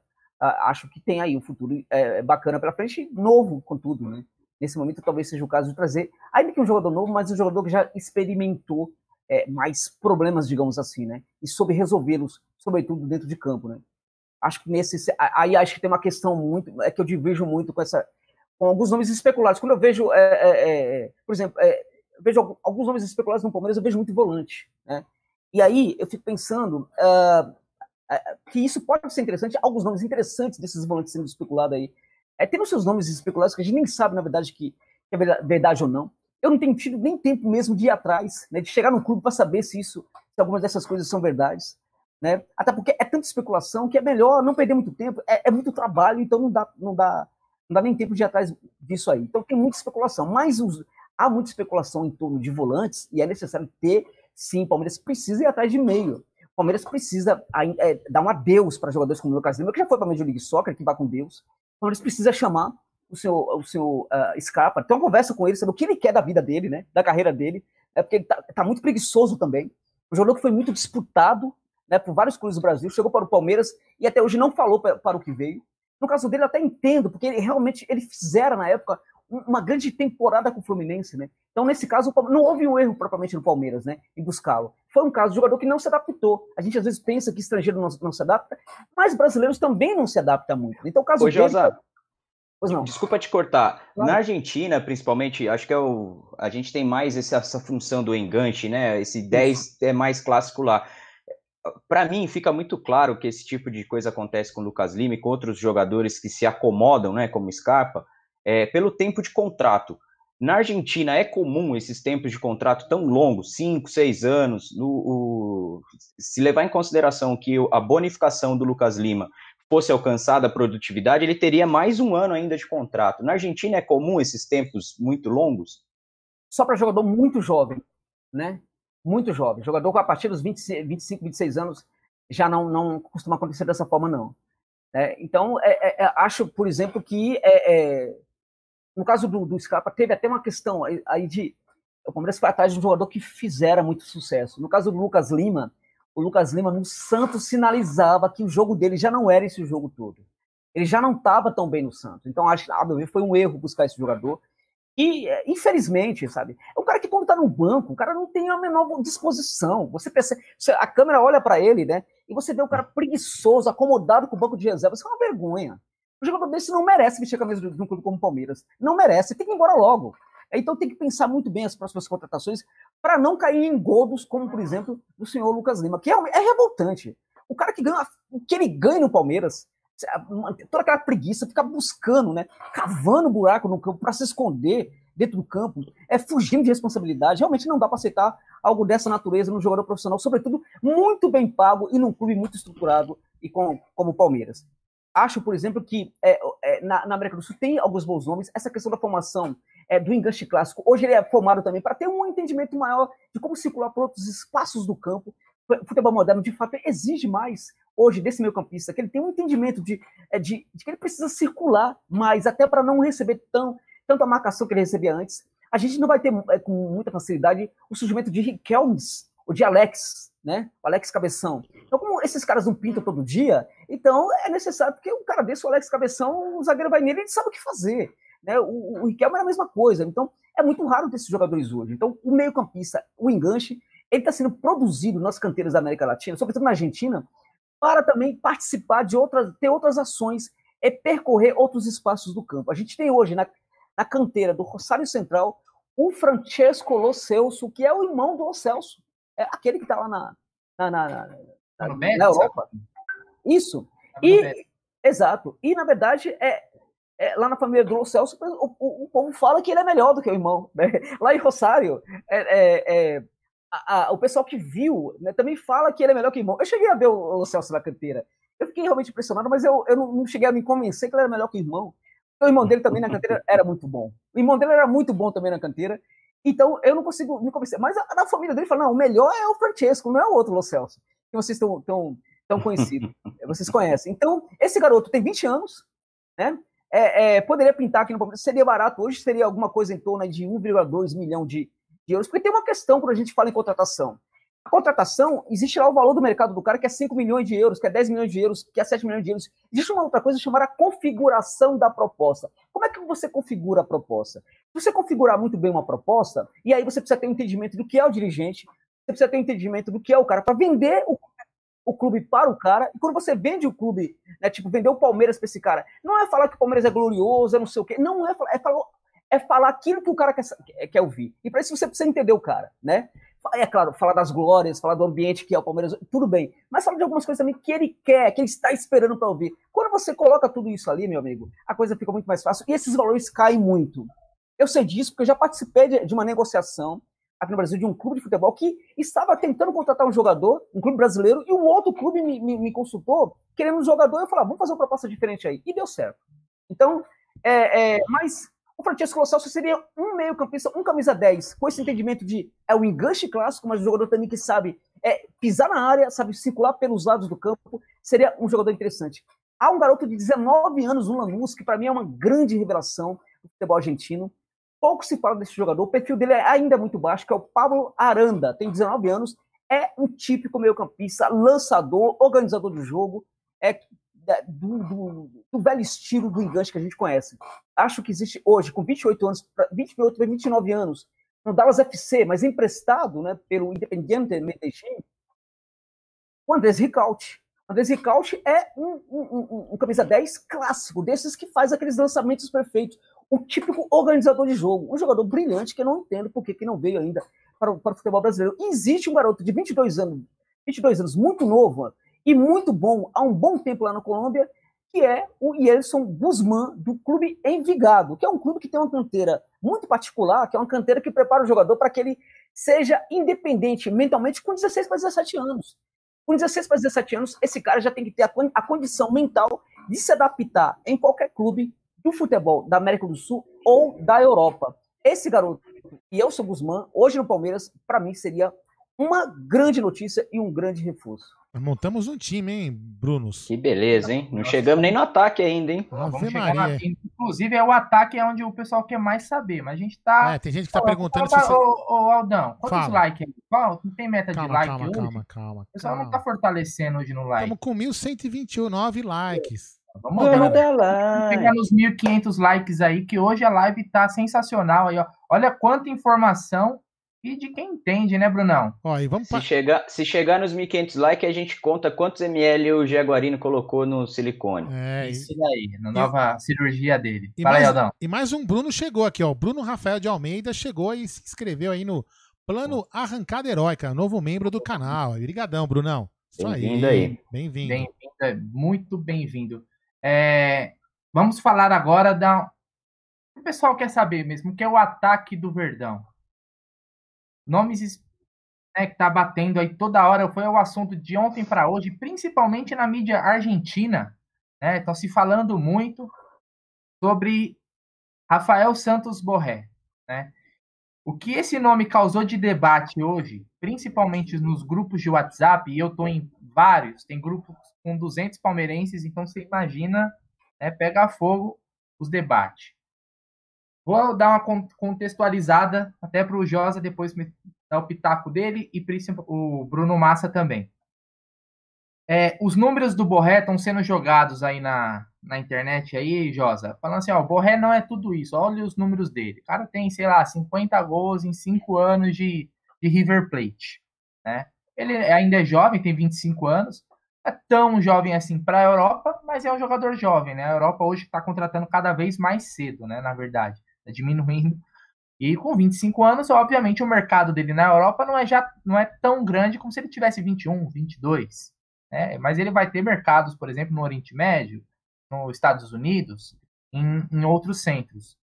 Então, esses números estão sendo muito debatidos e muitas vezes estão jogando também, Josa, a questão dele não ser um cara que marca presença na seleção colombiana.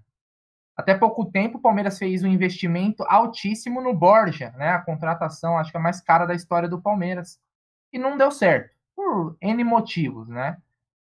Então, existe sempre essa comparação. O pessoal até brinca, o nome é com B, é colombiano, vai pagar caro, é o novo Borja. Eu cheguei a ver o apelido, eu até achei engraçado que seria o Borgé, né? Então, eu acho que não, a análise não pode ser feita dessa forma. Precisa entender o que ele fez no River Plate, não só pegar o número frio e jogar ali. Eu acho que isso é diminuir o debate, né? Não, e os números às vezes podem ser usados o que você quiser. Você consegue usar o número para qualquer coisa. Queria que você fizesse uma análise do Borré, se ele realmente vale esse investimento e se fala um valor alto, né? Coisa de um milhão por mês, então não seria um jogador barato. Né? Tem a questão do embrólio com o River, se vai renovar, se não. Ele em junho ele está livre. Que você acha do Borré? Vale a pena, Josa? Você faria esse esforço de ir lá no, acertar com ele, trazer por essa fortuna ou não? Bem, essa questão é bastante complicada, né? Porque, na verdade, acho que trazer o, o Borré hoje por aquilo que ele está pedindo, teoricamente é realmente por volta de 1 milhão e 100, se é que isso, de fato, é, é, é, é a verdade da notícia. É, mas é, ele tem um salário muito razoável no River e também tem aquela situação de viver um ambiente muito perfeito é, lá no River, de forma que se ele fosse sair para outra equipe da América do Sul, ele certamente pediria mesmo um bom salário, né? É, é, o Borré não é o Borja, né? Não é, e nunca foi, e nunca vai ser, e sempre vai ser um jogador muito melhor que o Borja. Quando ele surge na categoria de base é, do Deportivo Cali, ele já era um jogador melhor que o Borja. É, ele já era um jogador que tinha. Ele foi preparado, ele foi confeccionado na canteira do Deportivo Cali com muito detalhamento.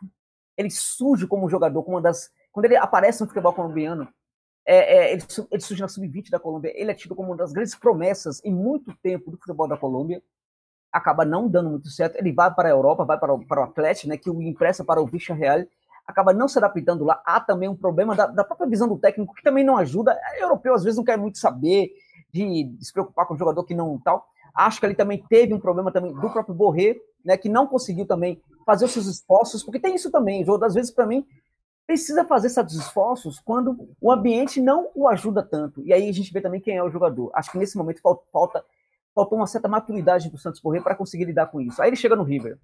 Quando ele chega no River, ele chega no River para ser treinado aí, a, a, acaba recebendo treinamento, né, a, do, do, do, do Gajado, né, e aí ele acaba virando outro jogador. Por que, que ele é um jogador interessante hoje? A gente percebe que, pela forma como ele atua dentro de campo, a gente percebe que tudo nele é muito treinado.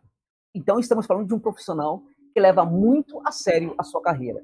Por exemplo, o Borré é um jogador que, quando entra na área, é um jogador de dois toques. Quando ele recebe a bola, ele pensa em arrematar de primeira. Se não for possível, ele dá apenas um toque na bola. É apenas um toque para arrumar e um toque para chutar.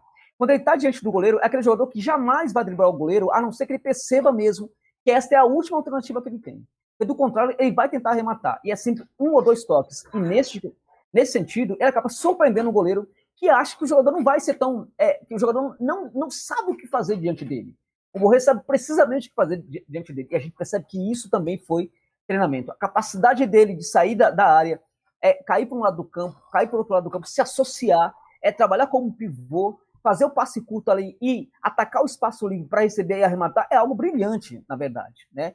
E acho que o Borré é um jogador que dá lição para o atacante brasileiro nessa questão, por exemplo, de atacar os espaços, algo que a gente não faz muito, algo que é preciso melhorar no futebol do Brasil. O Borré dá lição em relação a isso. Ah, ele, mas porque ele demorou tanto aí e tal. Realmente, quando ele chega no River, ele ganha, o jogo dele ganha maturidade né, que ele precisava. E a meu ver, a meu ver, ainda há algo que ele fazia na canteira que ainda não apareceu nesse jogo dele do River. Tem muita coisa para aparecer ainda. É, é, um jogador maduro, um jogador frio, né, um jogador que, que, que tem bastante leitura tática dos acontecimentos do jogo. Então ele se envolve com o jogo a partir da temperatura do jogo se a temperatura do jogo, né, se exigir muito desse jogador, ele entrega muito daquilo que o jogo está pedindo para ele. Então, é, é, nesse sentido, acho que é, que é, um jogador bem interessante, sim. Mas se o Palmeiras o contrata pagando um salário desse, a gente volta de novo naquela questão. É necessário ter uma boa gestão para um problema que um salário desse geraria no elenco. E isso, minha gente, não é um problema pequeno. Isso, quando a gente fala de jogador de futebol, a gente fala de ser humano, que tem lá suas vaidades, tem lá tal, não sei o que, tem o seu lado emocional. Isso não é pouca coisa. É trazer um estrangeiro para ganhar uma, uma, fortuna dessa, né, tendo outros jogadores que estão subindo, inclusive, aí, ganhando muito menos, isso requer uma gestão aí que não pode ser uma gestão do técnico, tem que ser a gestão dos dirigentes do clube.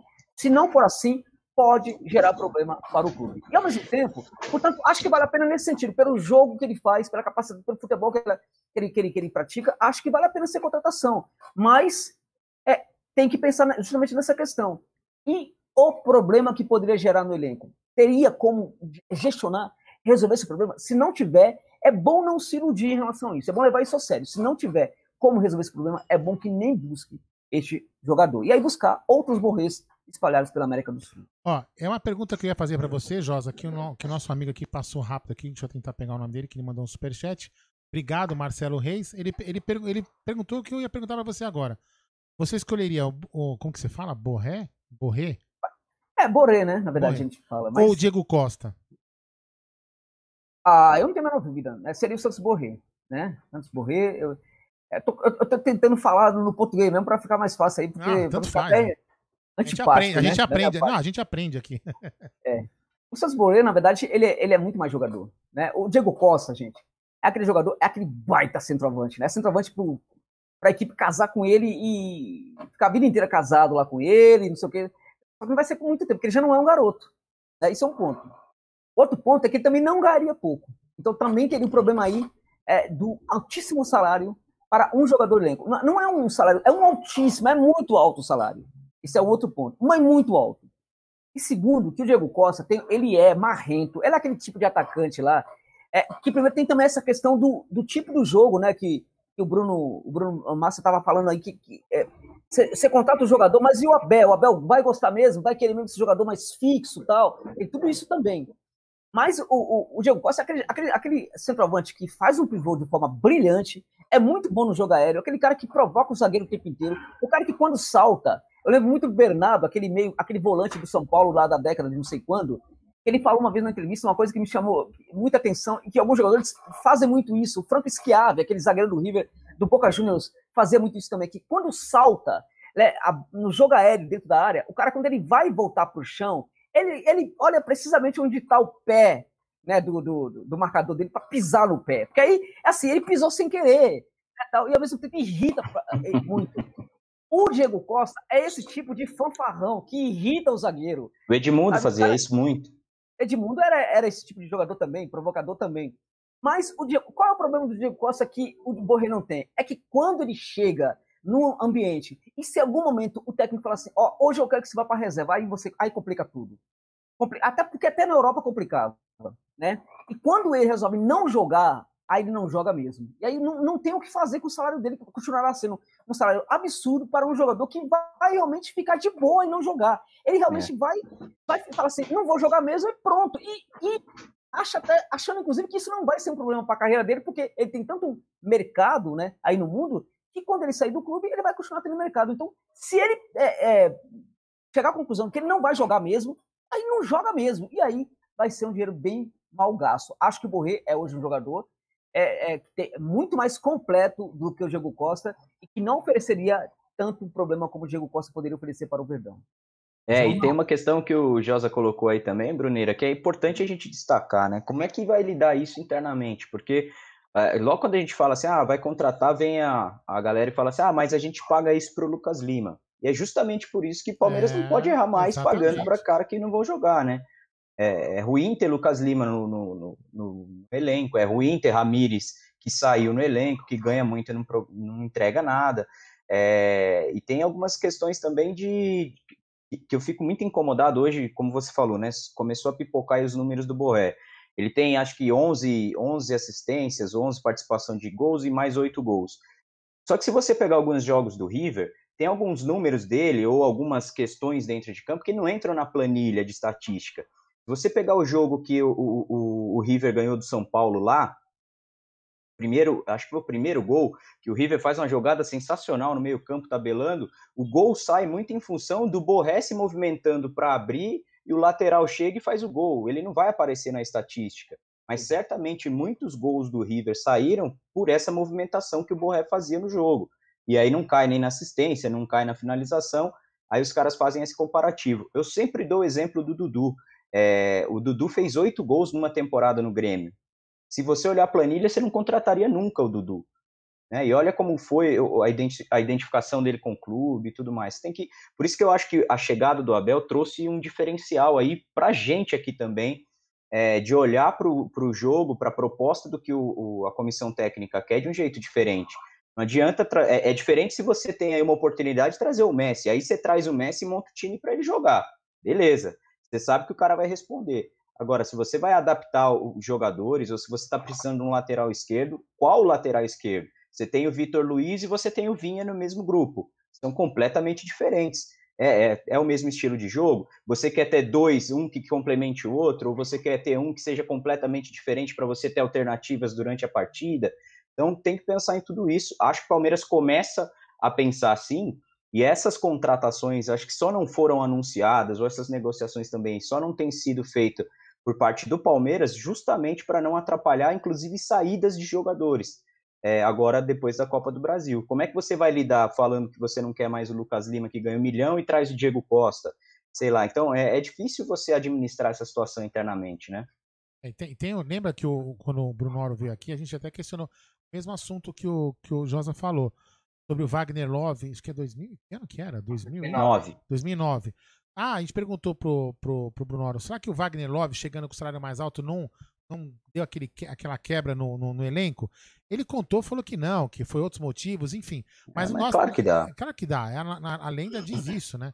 E quebra. O cara, pô, o cara chegou aqui, na hora que a gente tá pra levantar a taça, vai ganhar o dobro da gente e é o bam bam bam. E nós fizemos até joga agora. Aí, né? Então joga aí. Resolve aí. É, resolve aí. Levanta a taça sozinho agora. É mais ou menos por aí, né?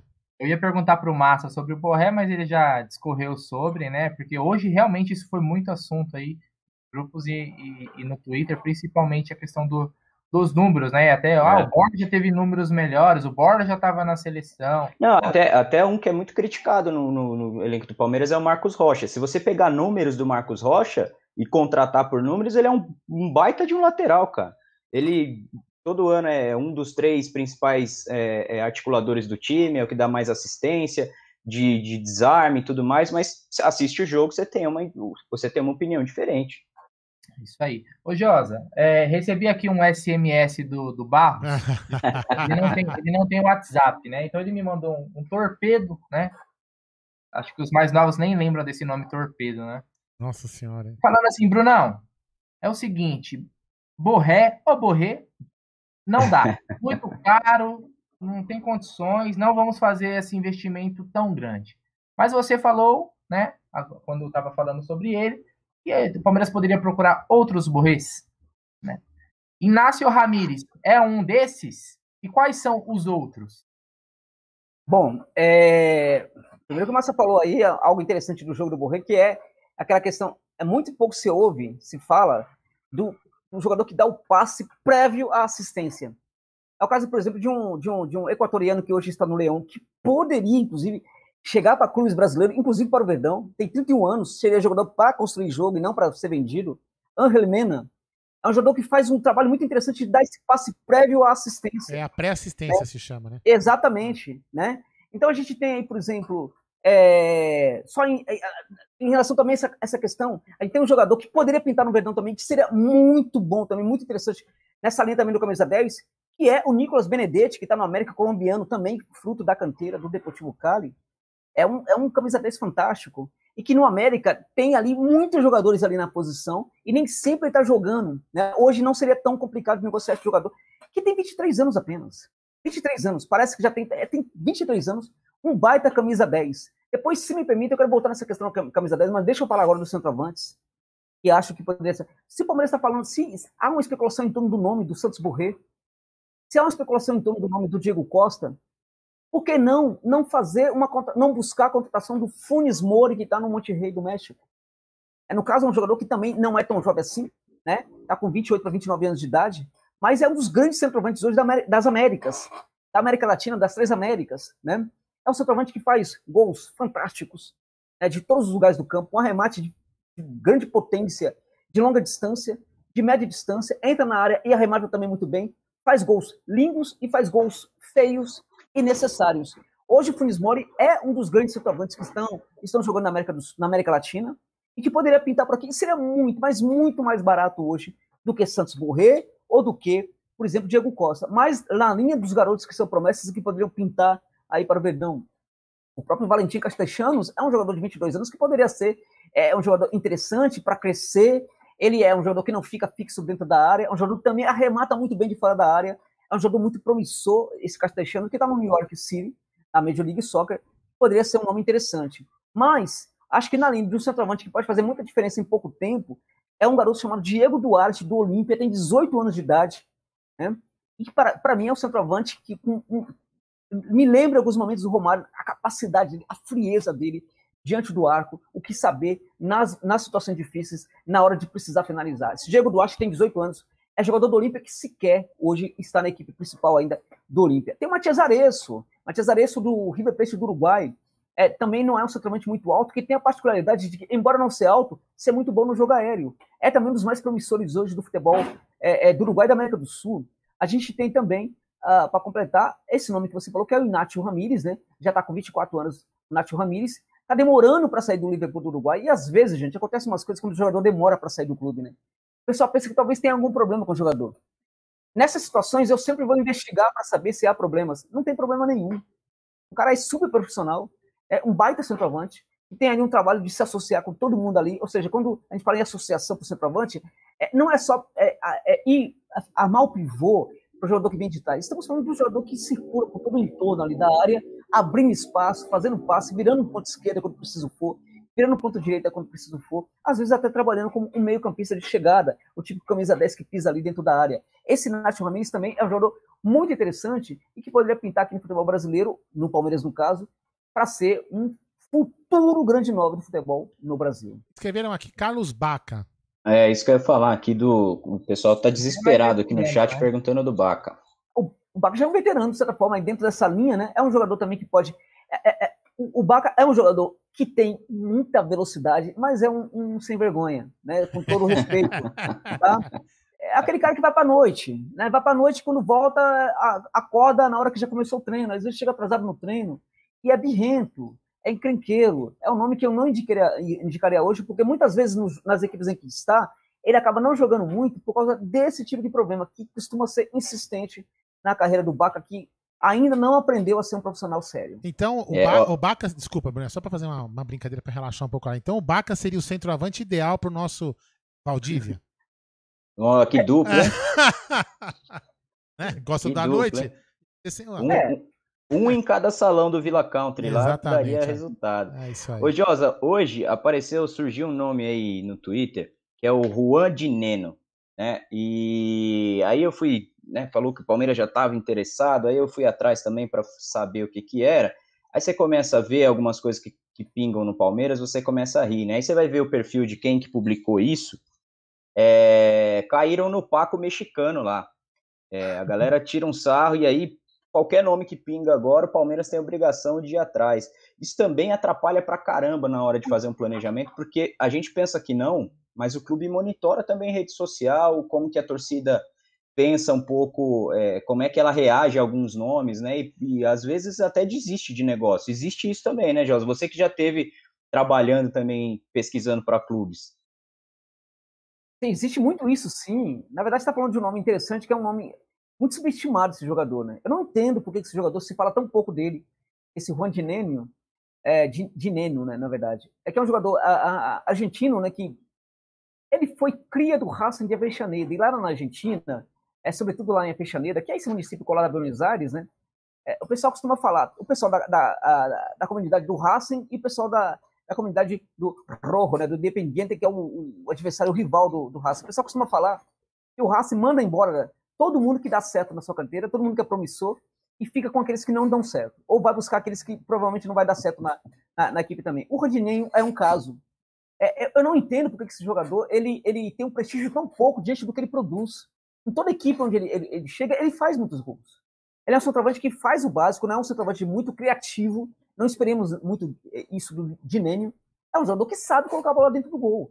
E faz isso com muita maestria. Costuma ser artilheiro em todos os lugares onde vai, e por muito pouco ele não acaba sendo um dos grandes heróis do, de um título improvável, que foi o título do Pumas. É que o Pumas viveu uma, uma temporada muito estranha lá, que faltava um dia para começar a temporada, o campeonato mexicano, o técnico se mandou do clube, foi-se embora, Aí o Andrés Lilini, que foi um cara, um argentino, que foi contratado para trabalhar a base do Pumas, acaba sumindo. No dia seguinte ele tem que fazer o jogo, né? E aí é, todo mundo acha o cara, o que dizem lá no, no, lá no na universidade, não na universidade, porque lá na universidade, o Pumas é um, é um clube de uma universidade. Né? Quando eu fui no México a primeira vez, eu fui lá conhecer o Pumas lá na universidade. E aí eu descobri que, embora seja um, um clube que tem muita torcida, uma equipe que tem muita torcida, lá na universidade lá do, do Pumas, ninguém torce pro Pumas, né? E aí, ninguém, ninguém liga pro Pumas. Tem, tem, até gente que torce pro Chivas Guadalajara, que é de, de um outro local, que é de Guadalajara, outra cidade, né? E, mas lá na comunidade do, do, do, do, do Pumas, sobretudo nos botecos lá do, do, eh, eh, do Pumas, é, é, o pessoal achava que a equipe ia cair, que falavam que o técnico foi-se embora porque achava que o time ia cair para a segunda divisão. Aí o Lininho assume, faz um trabalho fantástico, pega a garotada da canteira e leva o Pumas ao vice-campeonato. A coisa foi tão séria isso lá no Pumas, que o pessoal diz, inclusive, que aquela, aquela, aquela mania de chamar o Pumas de equipe refugadora, que refugava em momentos difíceis, isso até foi deixado de lado, mesmo não sendo campeão, mesmo com vice-campeonato. E um dos grandes nomes né, que participou dessa campanha do Pumas, um dos grandes responsáveis por essa campanha do Pumas, foi o Randinelli.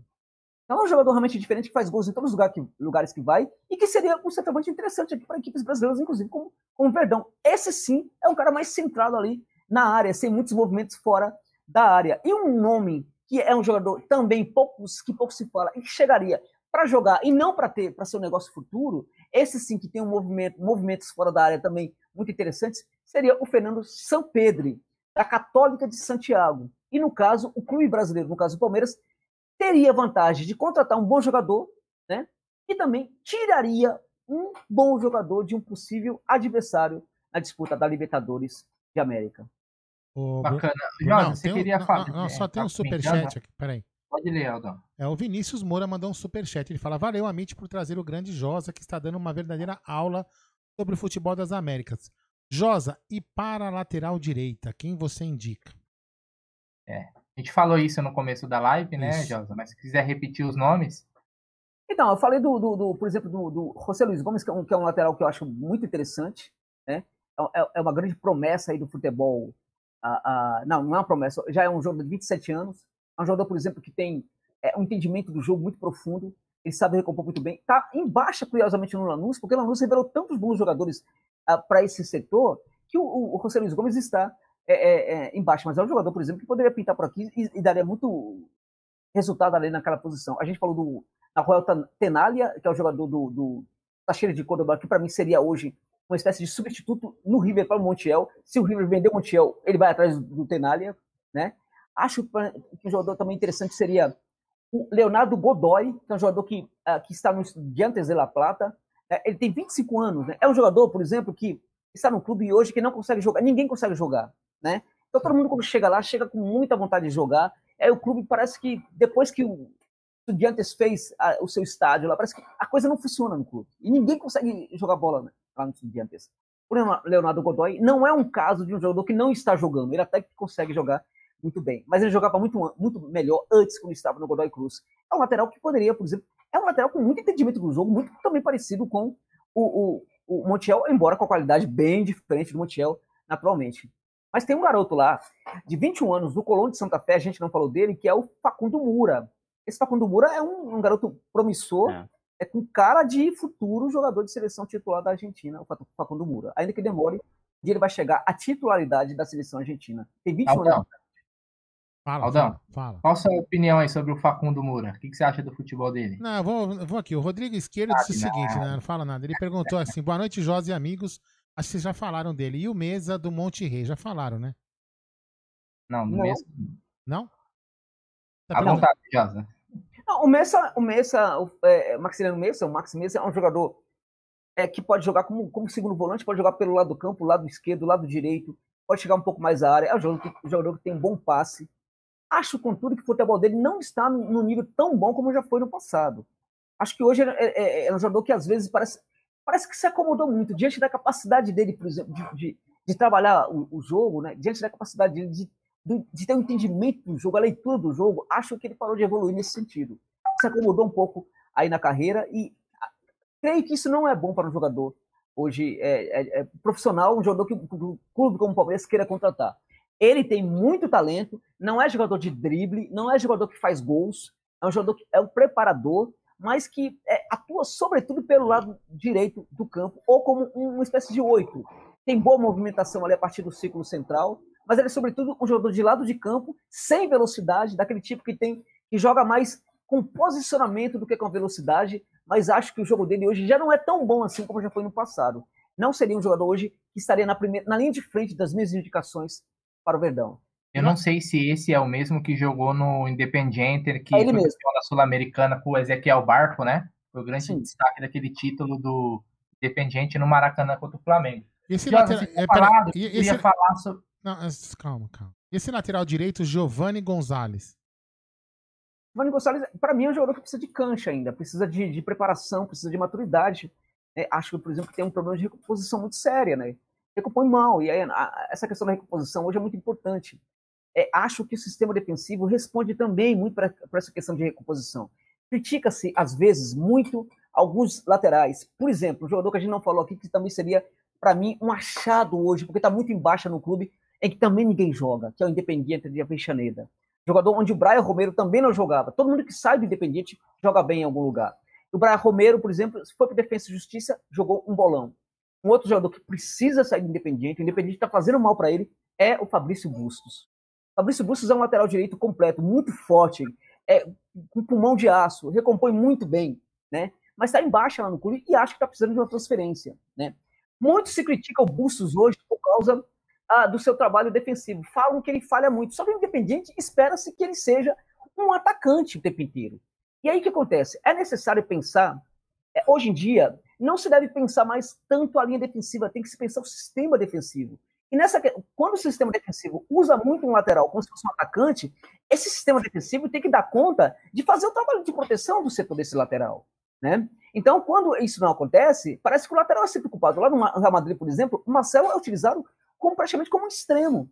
Né? Então, aqui no Brasil, critica-se muitas vezes o Marcelo, porque às vezes o Real leva muito bola nas costas no setor do Marcelo e tudo mais. Na Espanha, essas críticas são muito menores, porque há um entendimento maior de que ele está trabalhando como se fosse um, um, extremo, um meia, inclusive, em muitos momentos, lá para o Real Madrid. Então, cabe ao sistema defensivo saber trabalhar a proteção. Quando isso não existe, como quando a equipe leva uma bola naquele setor, o problema é de falha do sistema defensivo antes de ser a falha do jogador propriamente dito, do defensor propriamente dito. Então, é, é, tem essa questão aí desse garoto que eu acho que, por exemplo, precisa evoluir, ainda que a questão do sistema defensivo tem que responder muito mais nos dias de hoje do que pelas fases individuais de um jogador ou de outro. Olha, tem o, Bruno Itália aqui, ele, ele comentou, né? Acho que uma, a gente já falou dele, o Bustos Independente, ele fala que é um jogador jovem e versátil. Já falou do Bustos aqui. Né? Já teve o nome ventilado Sim. aqui no Palmeiras na mesma época que se ventilava o Andrés Herrera né, do, do San Lourenço, que acabou se machucando naquele lance lá com o Romero ex-Corinthians. É, até para a gente ir se encaminhando para o final da nossa live, a gente já abusou bastante do conhecimento do Josa e, e com certeza a gente vai ter outras oportunidades para falar de futebol sul-americano. É, eu queria que o Josa retomasse o raciocínio, ele falou que ia falar sobre a questão do meia, né? É, a formação, isso, eu queria falar sobre isso. E eu já queria emendar uma pergunta se o Palmeiras vacilou ao não contratar o Palavecino, que fechou com o River Plate. Pisamos na bola nessa contratação aí, ô Josa? Muito. Acho que muito. Acho que foi realmente uma pisada de elefante nesse caso, né? Porque além de você não trazer um grande jogador para o setor, é, acaba reforçando o rival com o jogador que ele precisava. É que é, é, é a evolução do Palavecino, quando ele sai do Platense, que é uma equipe da segunda divisão, é, da Argentina, que agora subiu para a primeira divisão, para ter uma, é um clube muito sofrido, que a torcida é muito fiel, muito fiel, que nunca largava o clube na segunda, na terceira divisão, nunca nada dava certo para o Platense, subiu agora para, para a primeira divisão. O Pavetino é um jogador da canteira do Platense, que quando surge nessa equipe, ele já jogava um certo futebol. Quando ele vai para a Colômbia, ele recebe o tratamento, né, a finalização, né, é, a lapidação de um técnico, que, a meu ver, é um dos melhores técnicos hoje atuando na, América do Sul, que é o Alfredo Arias, um uruguaio, que hoje é um bom técnico e trabalhou muito, é muito responsável por essa evolução do Palavitino, que para mim hoje é um dos grandes meio-campistas é, que trabalha pelo centro do campo, pelo corredor central, hoje atuando na América do Sul. É, foi realmente uma pisada na bola, deveria ter sim se esforçado por buscar esse jogador. Não seria uma contratação cara, não foi caro para o River, seria muito interessante para o Palmeiras sim. E dentro dessa linha, quando eu falo que eu vejo muitas especulações em torno dos volantes, eu fico pensando no seguinte: a, a questão, esse tipo de coisa implica um tipo de modelo de jogo, na verdade, é que também não, não anuncia muitas variações. Num certo momento, por exemplo, quando o, o, é, é, é o Abel, num certo momento de vacilo do Abel, ele reclama ali, por exemplo, da questão de, do elenco curto, né? Foi uma, uma fala dele muito abrasileirada, muito brasileira, né? É, falou do elenco curto, tal, não sei o quê. E aí, é, esse essa coisa do elenco curto, ela permeia um pouco essa crítica que se faz a, a, pouca, a pouca variação, as variações que a gente não vê muito no ataque do Palmeiras. Ora, essas variações, elas também podem ocorrer perfeitamente é, muito mais, elas podem ser fertilizadas através do trabalho do corredor central, a partir de alguém, de um organizador de jogo a partir do, do, do, ciclo central e um pouco mais situado, um pouco mais à frente, não atrás do ciclo central. Então, um jogador desse também permite muitas, mas muitas ações, muitas variações, muita coisa diferente. A forma como um jogador naquele setor, ele vira o corpo, ele mexe, ele sinaliza com o corpo, se ele for muito inteligente, já gera várias situações de jogo ali diferentes. Já gera, por exemplo, essa questão, por exemplo, do ataque é, é, ao espaço livre que os atacantes não, não fazem, isso também passa muito por ter na equipe um jogador que organiza o jogo a partir do ciclo central. E o Palmeiras não tem esses jogadores, porque quem deveria fazê-lo, que é o Lucas Lima, realmente se aposentou, e o Scarpa é um preguiçoso, né? E o Veiga, que também poderia fazer em alguns momentos esse trabalho, também não consegue fazer. Então, quando a gente vê muito a, a, a especulação em torno da contratação de, de, volante, eu faço essa crítica, porque, porque não vai dar para reclamar no futuro, por exemplo, é, é, de que não tem opções, e também é, vai dar muito mais razão para quem critica esse problema de variação do jogo do Palmeiras ali no campo de ataque, porque o Palmeiras não está buscando esse tipo de jogador que pode facilitar esse tipo de jogo. A gente continua vendo os volantes, né, que vão trabalhar a armação do jogo lá do fundo, lá da primeira linha, então continua sendo a, preocupação com esse modelo de jogo de proteção do primeiro campo, né, saindo para o contragolpe, não tem problema, mas a questão é o seguinte, quando a gente vê no Mundial, por exemplo, que o Abel tira o Danilo, ele tira o Danilo porque o jogo do Danilo não estava tá, acontecendo. Ora, o jogo do Danilo é também ali proteger, dar proteção para aquele setor, sustentar, dar sustentação para aquele setor, mas o jogo do Danilo é também o jogo do lançamento, aquele lançamento preciso que aciona o homem lá no, no fundo do campo, lá no, no campo de ataque. O Palmeiras, é, é então esse contra-golpe do Palmeiras ganha muito com esses lançamentos longos perfeitos, né? E o jogador como o Danilo é um jogador que faz muito bem esse trabalho. Ele tem muito bem essas ações executadas dentro de campo. Contudo, o jogo do Palmeiras, o jogo do Palmeiras começou a ser muito visado né? Esses jogadores que fazem esse trabalho de correr, né, para receber essa bola, também começaram a se cansar de certa forma, começaram a ser muito é, é, receber certo desgaste também. E além disso, começou a ser muito marcado, foi muito marcado inclusive pelo Tuca Ferretti, né? Eu desconfiava disso, depois eu tive uma informação lá do México que de fato houve esse tipo de, de preocupação com esse jogo do Palmeiras, de marcar esses jogadores. Então, quando esses jogadores são anulados no ataque, isso vai acontecer cada vez mais no futebol brasileiro também. Então, o jogo de um, de um cara como Danilo perde bastante relevância. Então, no Mundial, por exemplo, o jogo dele não aconteceu tanto porque é, uma das funções principais que ele estava em campo para fazer, ele não conseguia fazer. Por quê? Porque lá na frente, o jogador que iria receber essa bola estava muito bem marcado, não conseguia ter espaço, não conseguia jogar. Então, o Danilo não conseguia lançar. Então é necessário pensar também, é, é, é importante também ter esse meio campista organizador, até para gerar essas variações para esse jogo. Pode continuar sendo o mesmo modelo, não há problema nisso, mas esse, esse modelo precisa se sofisticar.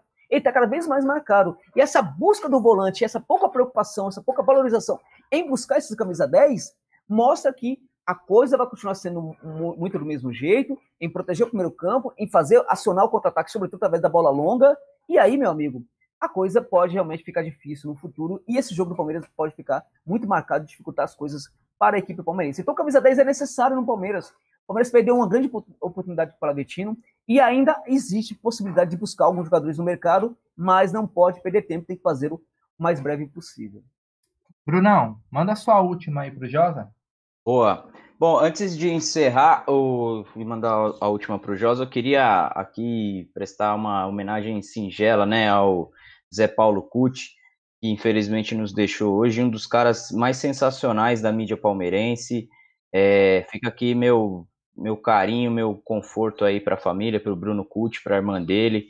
É, não deve estar tá sendo fácil lá para eles, mas logo, logo, Papai do Céu arruma toda a casa aí e, sem dúvida nenhuma, vocês vão seguir muito bem. Enfim, a gente perde um grande, um grande palmeirense mesmo. Hoje foi um dia que começou com essa notícia triste e foi difícil a gente entrar no eixo aqui, mas vamos seguindo.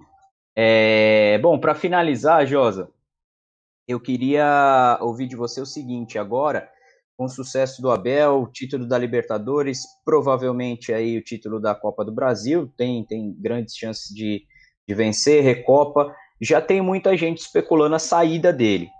Pensando numa, numa num eventual plano B, caso o Abel saia no fim do ano, não chegue até o final do ano, quem hoje na, na Argentina ou na, Sul, na aqui no, na América Latina tem características próximas do trabalho do Abel que você enxerga, assim como treinador, para o Palmeiras já talvez pensar numa possível saída lá na frente? Ok. É, bom, a questão é a seguinte: é se o Palmeiras vai realmente manter esse modelo de jogo. Acho que é importante né, que o clube. É, é parti, partindo desse princípio, né? Porque Exato. é o discurso da diretoria agora. Exato. Porque, de certa forma, o Bruno, eu vejo, às vezes, alguns jogadores sendo formados ali no Palmeiras e sendo entregues pela canteira palmeirense ao elenco principal, que tem algumas características que pedem, inclusive, uma mudança de jogo. Né? Mas perfeito, foi campeão, tudo bem. Vou manter esse modelo. Acho, por exemplo, um técnico interessante, traria muita relevância para o Palmeiras, é o Pablo Repeto, da LDU de Quito, que faz esse trabalho que o Abel faz há muito mais tempo, né? E que hoje com grandes resultados. Um outro técnico interessante é o Gustavo Costas, que é aquele técnico do Guarani do Paraguai, que o Palmeiras enfrentou, inclusive, na, a, a, na Libertadores, né? É, é uma equipe é, muito modesta, né? Com, com, um elenco muito modesto, mas. Mas muito organizada, né? Extremamente organizada, que deu muito, muito trabalho para o Palmeiras. Eu, uma, uma das minhas brigas com o jornalismo a, a, nesse, nessa campanha do Palmeiras da Libertadores foi justamente essa coisa de que o Palmeiras só pegava é, é, é. adversários fáceis, fáceis. O, fáceis. Jogo do, o jogo contra os paraguaios lá na, na, nas oitavas foi uma dureza danada, cara. Exatamente, que é o que eu acho. Acho que é necessário olhar mais para o campo.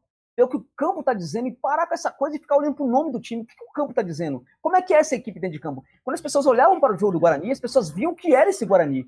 Um time extremamente organizado, um time bem interessante, né? E, assim como o Libertar também. E acho, por exemplo, que o Gustavo Costas, que foi um, um cara que é, ele não foi o campeão da Sul-Americana pelo Independiente de Santa Fé num certo momento, ele ganhou a Suruga Bank depois, mas ele montara aquela equipe do Santa Fé que o Gustavo Peluso levou ao título da, da Copa Sul-Americana. É um, é um técnico que não admite, por exemplo, que o jogador fique dormindo dentro de campo.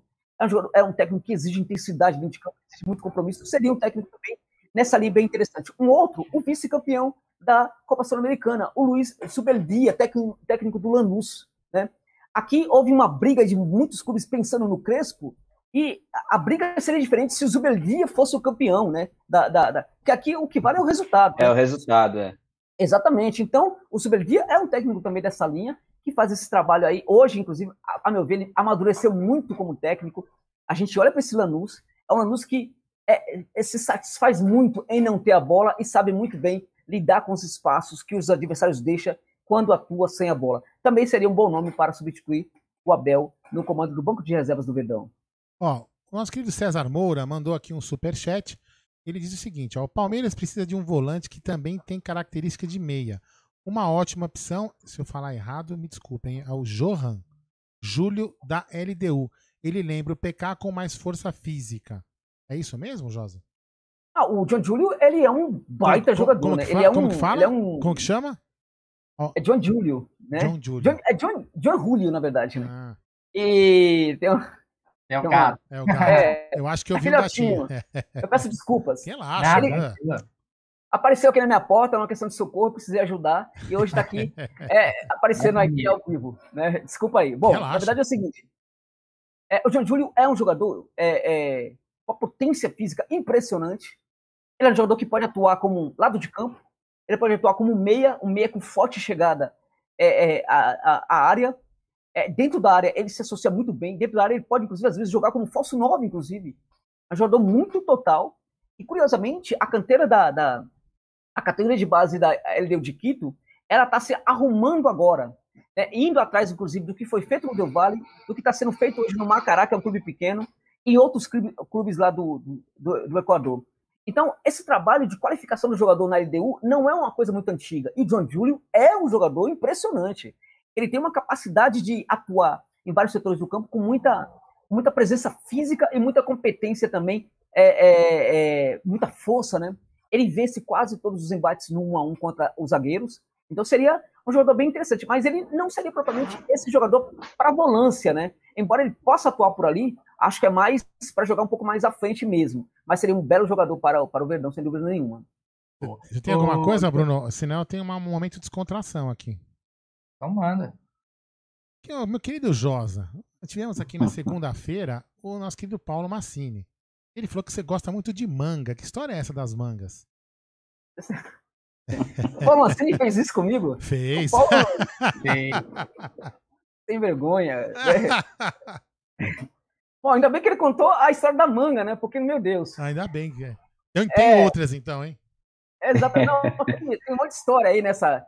Porque quando eu vou para esses lugares, eu vou, eu vou primeiro eu vou para praça pública, né? Eu quero conversar com, com o povo, com as pessoas, sobre o que é o futebol. Né? Depois eu vou para os clubes, né? Eu gosto de sentir a, as pessoas, né? É a partir daí que eu entendo do futebol. Acho que o futebol passa muito pelo que é o torcedor. Às vezes o, o torcedor é mais simples. Quando eu vou para esses lugares, eu vou para as periferias desses lugares. Eu vou para os lugares que é, não é indicado para turista, inclusive. Eu faço muitas amizades, inclusive. Né? E gosto de viajar muito de ônibus. E não há como não sentir as pessoas do que dentro de um ônibus. E na Argentina tem muito Paraguai. Eles viajam muito de ônibus, naturalmente, para Buenos Aires, é, é, para o seu país. Quando eu estou na Argentina e da Argentina eu vou para o Paraguai, eu costumo ir de ônibus, justamente para sentir, para viver, é, para entender o Paraguai, para viver a, aquela coisa paraguaia, para sentir a, o que é na essência o Paraguai. Inclusive, como eles pensam o futebol. E, bom, mas não, mas aí, isso aí, é, é essa introdução toda serviria para uma outra história. Na verdade, num certo momento, eu estava no Paraguai, eu estava lá no Paraguai, eu estava eu tava lá na cidade, e aí eu estava andando, estava numa situação difícil, estava andando para uma fome danada, né? Aí eu, tô lá no, no, De repente eu vejo uns pés de manga, assim, no, lá, no, lá em Assunção, Assunção que é um negócio estranho, porque é uma capital que você nunca sabe onde ela começa, onde ela termina. É, é, é muito rural, a grande parte da, da, capital. Nessa área é rural, todo mundo torce pro Cerro Porteio. É, aí, num certo momento, chega numa, numa, parte extremamente sofisticada da cidade, extremamente sofisticada mesmo, né? É bom deixar claro, no Paraguai é onde chega primeiro essa coisa de, de tecnologia 4G, tudo isso chegou primeiro lá, né? Ao contrário do que a gente pensa, Lá em Assunção é coisa bem moderna, inclusive, né? Mas nas ruas lá de Assunção, as ruas, a, a, nas ilhas, né, na, aquelas, nas ilhas que ficam no tal, é tudo cheio de árvores com manga, gente. É um negócio absurdo, tudo cheio de manga, manga de todo tipo, caindo, ninguém pega. E eu que não sou besta, adoro manga, comecei a comer manga lá na rua, né? Eu, eu sentava e comia manga, aí vinha, caía, tinha outra do meu lado, caía outra do meu lado. Aí tal, eu olho um pouco pro outro lado, eu vejo uma mangueira diferente, caindo manga no meio e tal, e eu começo a comer muito manga e tal, lá no lugar, até que eu passo mal, né? Eu acabei passando mal. eu comi tanta manga que eu acabei quase parando no hospital, de tanta manga que eu comi. E aí tem várias histórias associadas a isso, mas Legal, é, eu quase realmente fui pro hospital de tanto comer manga. lá no Paraguai. oportunidade aí pro Josa contar essas histórias pelas é. E o povo passava, passava, ficava me olhando, porque não era normal isso, né? É, como é que aquele cara é louco, né? Fica comendo manga lá, no, sentado no meio da, da, da, rua lá, comendo. E eu comia mesmo, tá? Eu adoro manga. Eu passei mal, quase fui hospitalizado por causa disso, inclusive. É, tá Legal. Aí. Ô, Bruneira, tem o último superchat aqui. Posso falar? Claro. Né? Ó, é. o, o, Dan, o, Daniel Guimarães Borelli ele fez uma tripla pergunta aqui, o triplo superchat. Olha lá. Josa, você acha os, o que, que você acha do supervalorizado São Paulino? Opa, desculpa, São Paoli. É, desculpa, foi a piadinha, né? Você trabalharia num clube brasileiro, no caso, o Palmeiras. Aí ele fala que é uma grande live hoje. E o que você acha do Cano do Vasco? Bom, começando pela última, Gilman Cano é um definidor absurdo, né? Um cara que estudou Romário. Só para termos a ideia. Ele estudou Romário, ele viu muito vídeo do Romário. Acho que até hoje ele vê, né? Então ele ficava vendo com detalhe, ele assistia um vídeo do Romário 10, 20, 30 vezes. Né? Então não é à toa que ele faz gols daquele jeito é um centroavante que tem uma capacidade, tem um aproveitamento incrível. Já era assim no Independiente, né? Quando ele jogava lá no Independiente, que era um clube que tinha o Andrés Ricaute, que é esse meio que o Palmeiras poderia ir atrás, que é um, um jogador realmente muito diferente. E tinha o Cano. O Ricaute mandava a bola pro Cano toda hora, o Cano guardava, né? Então é um centroavante de muito aproveitamento. Hoje, se chega num clube como o Palmeiras, ele chegaria, na verdade, para ser um jogador, para fazer gols para a equipe. É um artilheiro nato, um jogador que consegue ser bom até mesmo no jogo aéreo, embora não seja alto tem um tempo de bola muito bom. Eu acho um centroavante realmente muito interessante, embora não seja esse cara para trabalhar fora da área, né? É, sobre essa questão do, do, do, de trabalhar no clube brasileiro, eu fiquei durante um ano tendo uma tratativa, inclusive, com o clube brasileiro, né? É, nessa, nesse tempo, inclusive, a, a, chegava, inclusive, alguns nomes para eu avaliar. nomes dados, inclusive, que chegavam, e aí eu tive uma dimensão maior do que é o papel do empresário nesses clubes. O empresário, às vezes o, o clube monta suas equipes de scout e essas equipes são completamente trocadas pelo empresário. O empresário passa a ser as equipes de scout de muitos clubes de futebol, que é uma, lamentável, né? E chegava nome de todo lugar do mundo, nomes estranhos, e os caras começaram, como eles estavam é, contratando meu serviço, estavam no processo de contratação para eu ser, inclusive, um, um cara para trabalhar no clube. Então, eu fiquei um ano inteiro nesse tal. E aí, eles, todo nome que chegava, eles traziam para eu avaliar. Eu livrei esse clube de contratar jogador que hoje está na terceira divisão do futebol do Uruguai, ser contratado por 8 milhões de reais. Só para vocês terem uma ideia. Então, independente dos poucos nomes que eu falei, ó, esse aqui é interessante, esse é interessante, o que eu livrei o clube de problemas foi uma coisa inacreditável.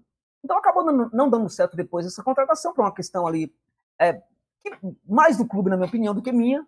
Estive na tratativa recentemente com o clube, que caiu, inclusive, para a segunda divisão, para a gente reformular, fazer uma reestruturação no clube, acabou dando, dando certo. Eles se assustaram quando eu falei, por exemplo, do, que, do, do projeto de canteira que eu, que eu gostaria de trazer para o clube, de alguns nomes e tal do perfil do jogador se assustaram um pouquinho, não deu certo também.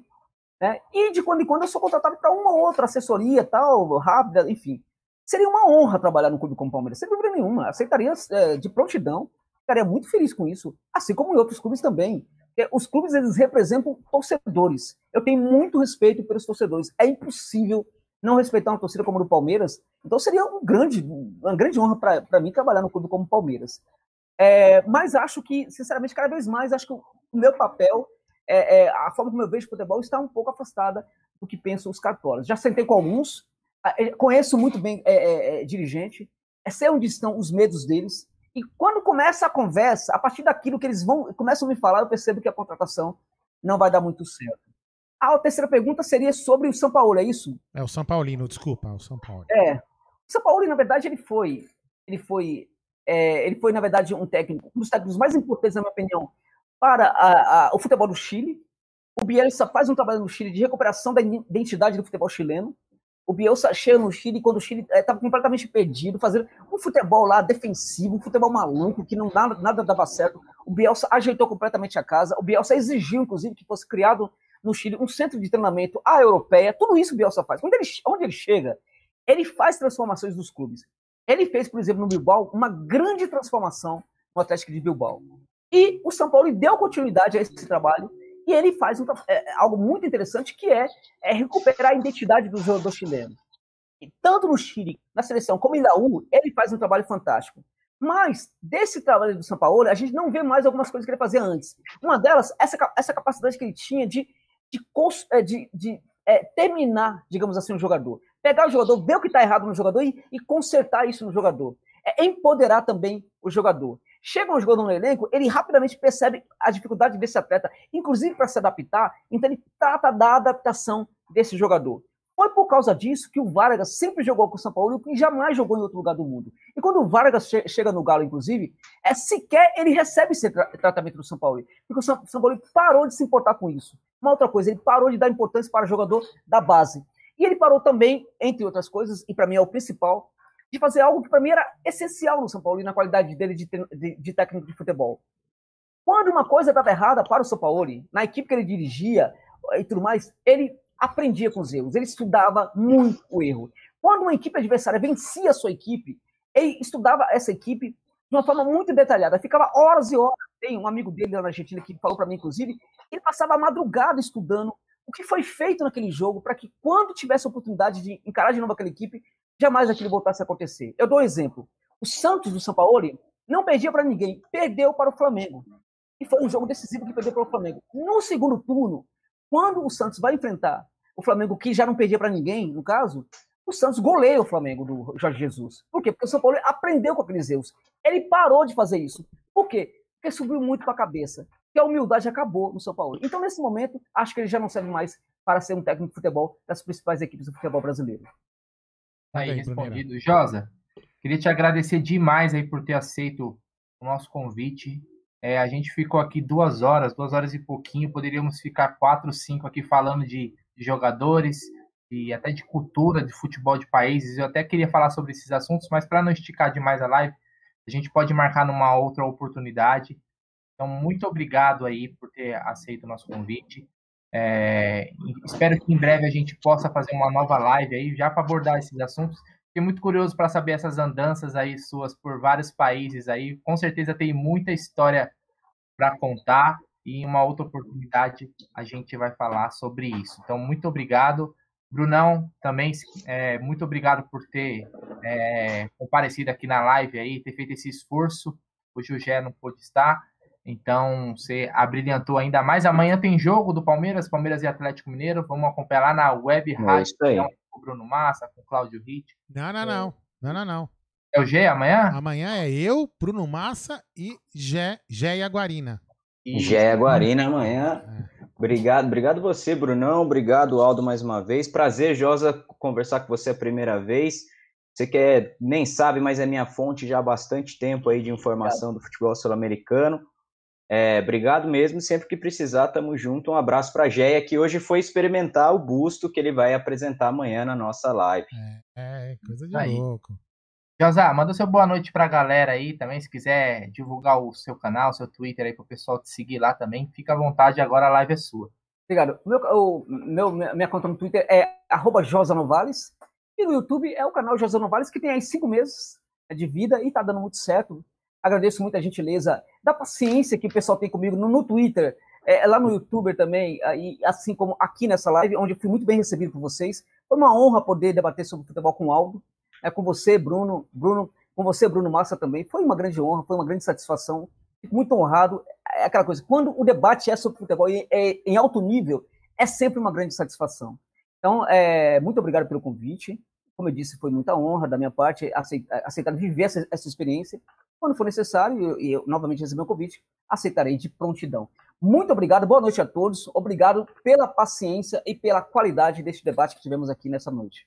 Valeu, Josa. Aldão, é, antes da gente encerrar e você mandar uma boa noite para a galera, queria falar também do projeto educabrasil.com, que se você está procurando aí pós-graduação, são mais de 200 cursos. A partir, ó, tem mensalidade a partir de R$ 64,35. Então acesse lá o projeto educabrasil.com, veja lá os cursos, com certeza você vai encontrar o que está procurando. E ó, baratinho, cabe no bolso. E ainda mais nos tempos de hoje, né, cara? Com estudo é tão difícil, então imagina sem. Então procure lá o projeto educabrasil.com. Aldão, agora a live é sua, encerre aí, mande boa noite pra galera. Sim, Tamo senhor. Então, ó, só para lembrar, o ar- arroba do Josa tá aqui embaixo no- na, da imagem dele, arroba Josa Novares lá no Twitter, é muito bacana. Siga lá que você vai ter informações muito bacanas de futebol, de jogadores, muito bacana, vale a pena você seguir. E também aqui no YouTube, vai lá, digita aí Josa Novales e se inscreva no canal dele, que é muito bacana também. Tem que prestigiar é, profissionais de qualidade. Não só aqueles caras que ficam aí no clickbait, aí pro- procurem profissionais, jornalistas que têm competência, falam com seriedade, jornalismo é, de, de esporte, que é muito bacana, certo?